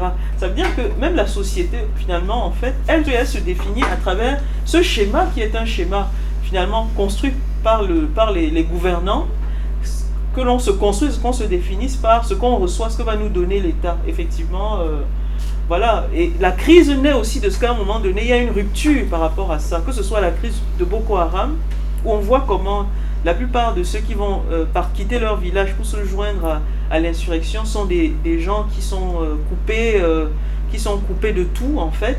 Et à un moment donné où on a une petite élite qui capte en fait toutes les ressources, par exemple dans le cas de la région de l'extrême nord, qui redistribue pas, et ces jeunes qui peuvent pas se marier, parce qu'il y a aussi une économie, disons un peu, une économie domestique finalement de, de la radicalisation, qui fait que le, le jeune qui n'arrive pas à se marier parce qu'il n'a pas d'argent ou parce que le commerce transfrontalier ne marche plus, qu'est-ce qu'il fait? Il, euh, Boko Haram lui promet une moto ou 100 000 et il s'en va. Donc il y a vraiment une rupture finalement dans les chaînes, les, espaces de redistribution. Et cette question va se poser parce qu'on voit bien que avec la crise anglophone, aujourd'hui, il y a 20% des revenus d'extraction de l'État qui n'arrivent plus, puisque CDC, par exemple, qui est l'entreprise, la deuxième entreprise qui, euh, la deuxième organisation qui emploie le plus au Cameroun, qui employait le plus, donc qui absorbait finalement, euh, disons, euh, massivement la, la, main-d'œuvre dans, le, dans la région, du, en particulier du sud-ouest,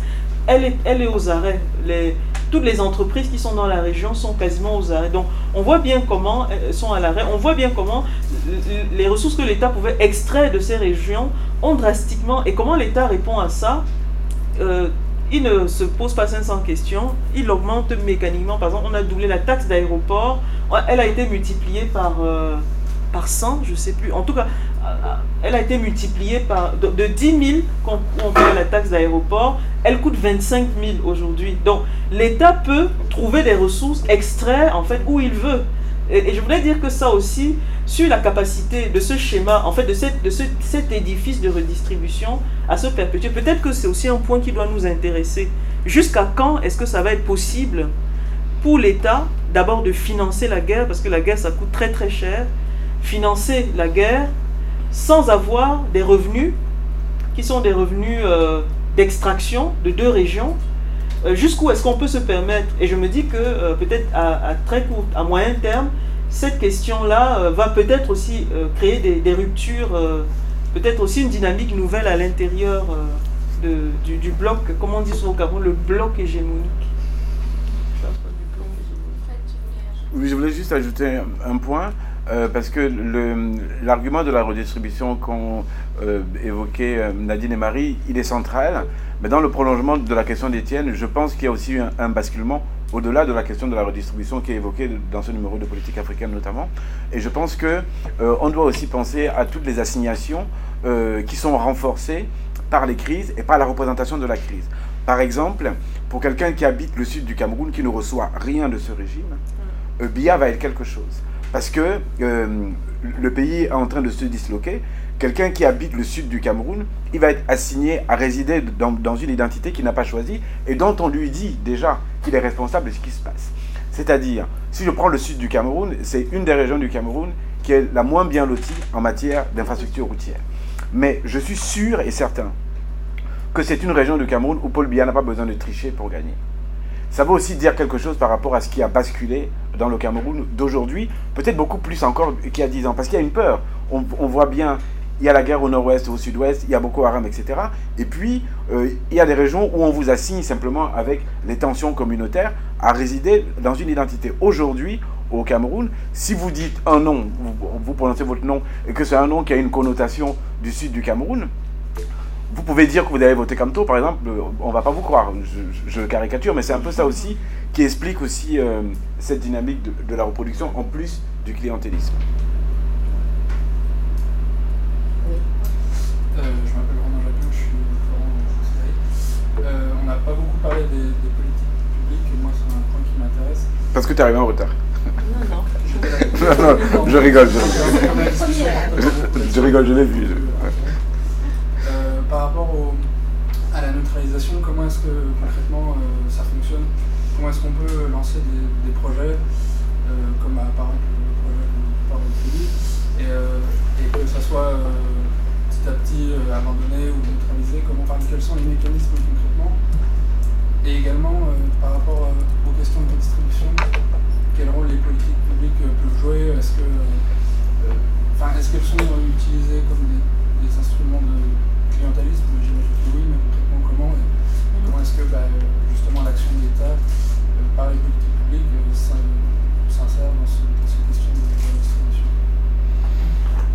Pour répondre euh, de, de, manière globale, mais peut-être qu'on va d'abord prendre la question de Laurent. Ça n'a rien à voir avec les politiques publiques. Voilà. C'est un peu davantage à voir avec la question de, l'exceptionnalité du Cameroun.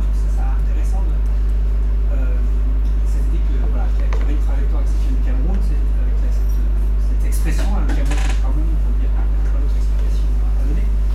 Et donc moi je voulais savoir d'où ça venait. Si c'est quelque chose qui est euh, de sciences sociales ou de savoir ordinaire. Euh, et donc, est-ce que euh, parmi, les, parmi les, sciences sociales au Cameroun, il y a cette idée qu'il y a une trajectoire nationale qui n'est pas seulement exceptionnelle, mais incommensurable en fait. C'est-à-dire incomparable avec, avec rien d'autre? Parce que, en fait, et, et même, même ça, c'est pas exceptionnel en soi, on trouve ça dans d'autres pays d'Afrique, en Afrique du Sud, longtemps, la Sud était pensée comme incommensurable, à la période de l'apartheid. On l'imagine bien, et beaucoup de chercheurs sud-africains ont postulé Donc ça, c'est la première question. La deuxième c'est aussi pour parler un peu du numéro, c'est est-ce que l'État stationnaire, finalement, c'est pas une autre manière pour rendre pour expliquer que finalement la situation du Cameroun n'est pas si exceptionnelle que ça, parce que si on te reprend avec ce que vous avez écrit, Patrick l'introduction, l'état stationnaire, c'est quoi? C'est un ensemble de choses qui incluent le terrorisme dont vous parlez, l'absence de dualisme des politiques publiques, une forte centralisation administrative, euh, et des conflits éventuellement à la périphérie euh, qui aurait dans, fondamentalement l'état. Donc, à moins que j'ai oublié les choses dans l'état stationnaire, ces choses-là, on les trouve dans plein d'autres pays d'Afrique. Du coup, est-ce que l'état stationnaire, c'est une manière de banaliser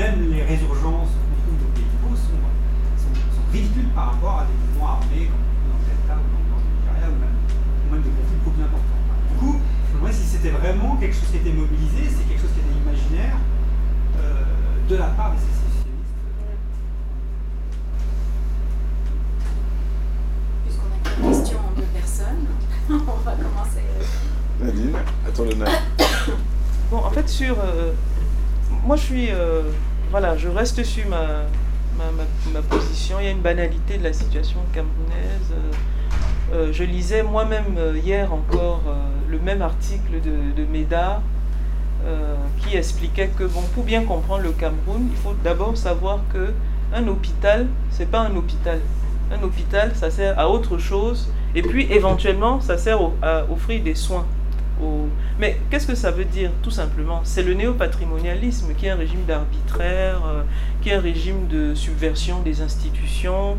Et c'est une situation que l'on va retrouver euh, ailleurs. Donc, c'est vrai, de ce point de vue, je, suis bien d'accord euh, avec, avec vous. Banalité de situations qui sont vraiment des situations néo-clientélisme, de, patri- de patronage, qui vont finalement se dramatiser lorsqu'il y a des crises sécuritaires qui s'y rajoutent en fait. Et deuxième chose, sur la, la, la, la, question, euh, parce que le Cameroun, c'est le Cameroun, c'est une formule du haut. C'est, c'est- ce sont des élites essentiellement qui, lorsqu'on on les interroge, voilà, sur euh, bon, ce qu'elles font, euh, pourquoi ça ne marche pas, pourquoi, euh, voilà, pourquoi est-ce qu'elles n'y arrivent pas, elles vont dire, ils vont dire non, non, vraiment, c'est très complexe. Le Cameroun, c'est un pays complexe. Donc moi, je, me, je, me, je, je pense qu'on peut vraiment situer ce discours-là comme un, un discours d'élite qui sert de manière fétichiste à répondre ou à expliquer le, le, le fait qu'elles n'arrivent pas en fait à faire leur travail, qu'elles n'arrivent pas à produire, qu'elles n'arrivent pas à faire des, à, à- produire des politiques publiques. Et c'est vraiment quelque chose qu'on entend beaucoup euh, dans les euh, dans les voilà dans les meetings, euh, dans les dans les interviews, les- les- les- voilà. Et donc finalement ce discours s'est banalisé. Les, Camerounais eux-mêmes pensent que ce qui leur arrive n'est jamais arrivé nulle part sur Terre. Euh, donc il y a vraiment cette espèce de, discours qui est passé du haut vers le bas. Sur la, question anglophone, euh, la question nigériane, la forme de l'État au Nigeria, il y a ce fédéralisme nigérien qui fait qu'on ne peut pas comparer. Et que, au fond, la connexion entre ces deux situations, elle je ne veux pas dire qu'elle n'était pas possible. On a vu quelques sénateurs nigérians s'émouvoir de la situation des déplacés et des réfugiés camerounais. Mais ce n'est pas aller au-delà. Pourquoi? Parce qu'il y a aussi, de mon point de vue, euh, une vraie emprise, une emprise politique autour de cette euh, question et cette emprise politique qui aussi fait de solidarité entre les deux États, les autorités des deux États, a empêché le Nigeria. D'ailleurs, paradoxalement, ce sont les avocats qui, les premiers au Nigeria, ont soulevé à la fois la question de l'afflux des déplacés, des, réfugiés, mais aussi la question de l'arrestation des membres euh, et qui ont eux-mêmes euh, sommé, parce qu'il y a eu une procédure judiciaire où ils sommaient euh, l'État du Nigeria de dire où étaient, euh, parce qu'ils ont été arrêtés pendant des jours et des jours, on ne savait pas où ils étaient. On ne savait pas s'ils étaient au Nigeria ou s'ils étaient au Cameroun. On ne savait pas où ils étaient détenus, puisqu'ils étaient pas dans des, lieux de détention, détention classiques. Et ces euh, avocats ont sommé l'État nigérian de dire où est-ce qu'il les gardait et de les libérer puisque c'était une, une, arrestation arbitraire, une détention abusive. Et finalement, ils ont été renvoyés au Cameroun dans des conditions que personne ne- n'arrive vraiment à, à- à savoir. Je voudrais dire qu'ils ont été gardés, euh, comment on dit en, en droit Incommunicado pendant neuf mois. Euh, les avocats qui, euh, leurs avocats qui s'étaient auto-constitués n'ont pas pu euh, être retenus par le, le tribunal parce que le tribunal leur demandait de prouver qu'ils ont un lien ou alors qu'ils ont un papier qui prouve que, ce que les, les, les, les, détenus les ont désignés. Bon, évidemment, si vous n'avez jamais eu accès à, à votre client, il est difficile qu'il vous ait donné une lettre ou etc. Sachant que certaines de ces personnes ont des familles qui, sont, euh, qui vivent aux États-Unis, qui vivent à l'étranger. Bon, bref, ce que je veux dire, c'est que clairement, dans la gestion de, de cette affaire, le Nigeria n'a pas joué le jeu des ambazoniens. Or, euh, pendant le, dernier match de football entre le Nigeria et le Cameroun, c'est très amusant. Euh, les Ambazoniens, avec leur drapeau, étaient dans les gradins avec une banderole et disaient euh, Ambazonia, Southern Cameroon, euh, is for Nigeria. et ça, c'est très fort puisque les Camerounais sont très attachés à leur équipe nationale. Ça a été extrêmement fort de voir que, bon, euh, y compris sur des terrains comme cela, il y avait un vrai activisme des Ambazoniens sur le terrain du Nigeria. Aujourd'hui, cela, euh, il n'y a, plus, rien qui se passe au Nigeria véritablement. Et je, je, parlais de ce déplacement des leaders dans certaines capitales africaines qui montrent aussi qu'ils ont bien compris que ce n'est pas au Nigeria qu'ils allaient avoir des recours. Deuxième chose, c'est la dynamique de la, question de l'identité. Parce que les, papiers d'identité, en fait, euh, il y, a un anglophone qui m'expliquait que de très longue date, en fait, euh, l'identité, il y avait ces fluidités qui fait que, bon, euh, d'ailleurs, au Cameroun, jusqu'à une certaine, peut-être c'est revenu, en fait, on appelait des anglophones les biafrais. Donc aussi sur l'idée que c'est la même communauté qui... Mais ça aussi, euh, ça, peut s'expliquer par euh, les, logiques dans lesquelles l'identité et, disons, l'identification n'était pas euh, obligatoire dans, les, dans la partie anglophone historiquement. Et donc on a vu comment les populations... D'ailleurs, vous avez... Je vais prendre le cas des Ifé. Les, les Ifé sont... les, non, les Tiv. Les Tiv, qui sont notamment basés à Akwaya, le chef des TIF à Akwaya, le, le, le, plus gros contingent de ces sujets se trouve au Nigeria. Donc vous avez des communautés qui sont des communautés transfrontalières et qui faisaient qu'au fond la, circulation, euh, beaucoup de, de, familles sur la ligne frontalière sont passées facilement de l'autre côté puisque c'était les, les, les, mêmes communautés. Euh, dans le Ndian notamment, euh, mais aussi autour de, autour de Je pense que toutes ces dynamiques-là ont aussi des effets sur la possibilité qu'on ait pu voir des solidarités euh, communautaires, infracommunautaires, mais qui n'ont pas été, euh, qui ont été bloquées en fait au niveau, au niveau politique, voilà, par les, deux États. Peut-être même à travers une injonction. Je pense que le, le, le, déplacement de l'ambassadeur avec une avec un message confidentiel au président Paul Biya, à mon avis, c'était une, comme une, aussi une forme, euh, disons, de transaction euh, au sommet pour que le Nigeria ne se mêle pas euh, d'une situation camerounaise. Non, moi juste sur la question aussi du Nigeria, je pense que là, dans les années 60, c'était le repoussoir aussi pour les anglophones. quand on leur on leur proposait soit d'aller avec le Nigeria, soit, enfin, au moment du référendum, soit d'aller avec les francophones. Euh, le, repoussoir, c'était les Ibo. Parce qu'en fait, ils, avaient, ils s'estiment envahis euh, par les migrants, par la communauté des affaires euh, Ibo, très présente. et donc, c'est ce qu'on dit dans les discours, en tout cas, que pourquoi ils ont préféré aller avec le Cameroun francophone, c'est pour ne pas être absorbés par les Ibo. En tout cas, c'est dans les représentations. C'est pas, pas un modèle. pour le quasiment de la fin, parce qu'on arrive au bout de cette. Euh, Juste euh, pour donner une petite précision, euh, Nadine disait tout à l'heure qu'au Cameroun, on, appelait les anglophones les biafrais. oui et non, c'est-à-dire qu'il y a eu un, un, afflux de populations déplacées après la guerre du Biafra. Des, des, des, populations qui sont parties du Nigeria au Cameroun. Donc il y avait vraiment des gens euh, qui étaient au Cameroun du fait de la guerre du Biafra. Donc cela a été appelé des Biafrais. Ensuite, il y a eu des dénominations péjoratives et volontaires. Les Camerounais savaient très bien que l'anglophone qui est en face de moi, il est peut-être pas Biafrais, mais je vais le provoquer en l'appelant Biafrais. C'est juste une petite précision que j'apportais comme ça. Euh, pour... Euh, et, Nadine Hoche... ah non, je, je, je ne saurais contredire. Fred, je n'oserais. Mais, mais j'étais avec le raisonnement. Pour répondre à Laurent, oui, euh, les, phénomènes qu'on décrit dans ce numéro, et en particulier la définition qu'on donne de l'état stationnaire, peut faire recours aussi à ce qui se passe euh, ailleurs, peut-être avec euh, des choses qui ont l'air exceptionnelles parce qu'elles font partie d'une conjoncture extrêmement forte, etc. Mais je comprends que ce qui est décrit à travers un nouveau concept que tu l'aies déjà vu ou vu analysé ailleurs, je le comprends très bien. J'apportais juste une petite nuance dans l'échange euh, qu'on a eu, je pense que c'était toi et moi, pendant la rédaction de l'introduction.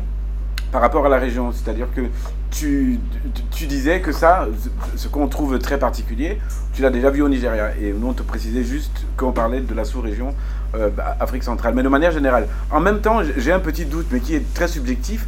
Euh, quand je vois, évidemment, je ne connais pas aussi bien le Nigeria que toi, mais euh, et les autres pays, j'ai quand même l'impression qu'il y a quelque chose, mais peut-être que ça, ça existe aussi ailleurs, mais ça existe ailleurs dans des pays qui ont, qui ont connu des crises d'une ampleur que n'a pas connu le Cameroun.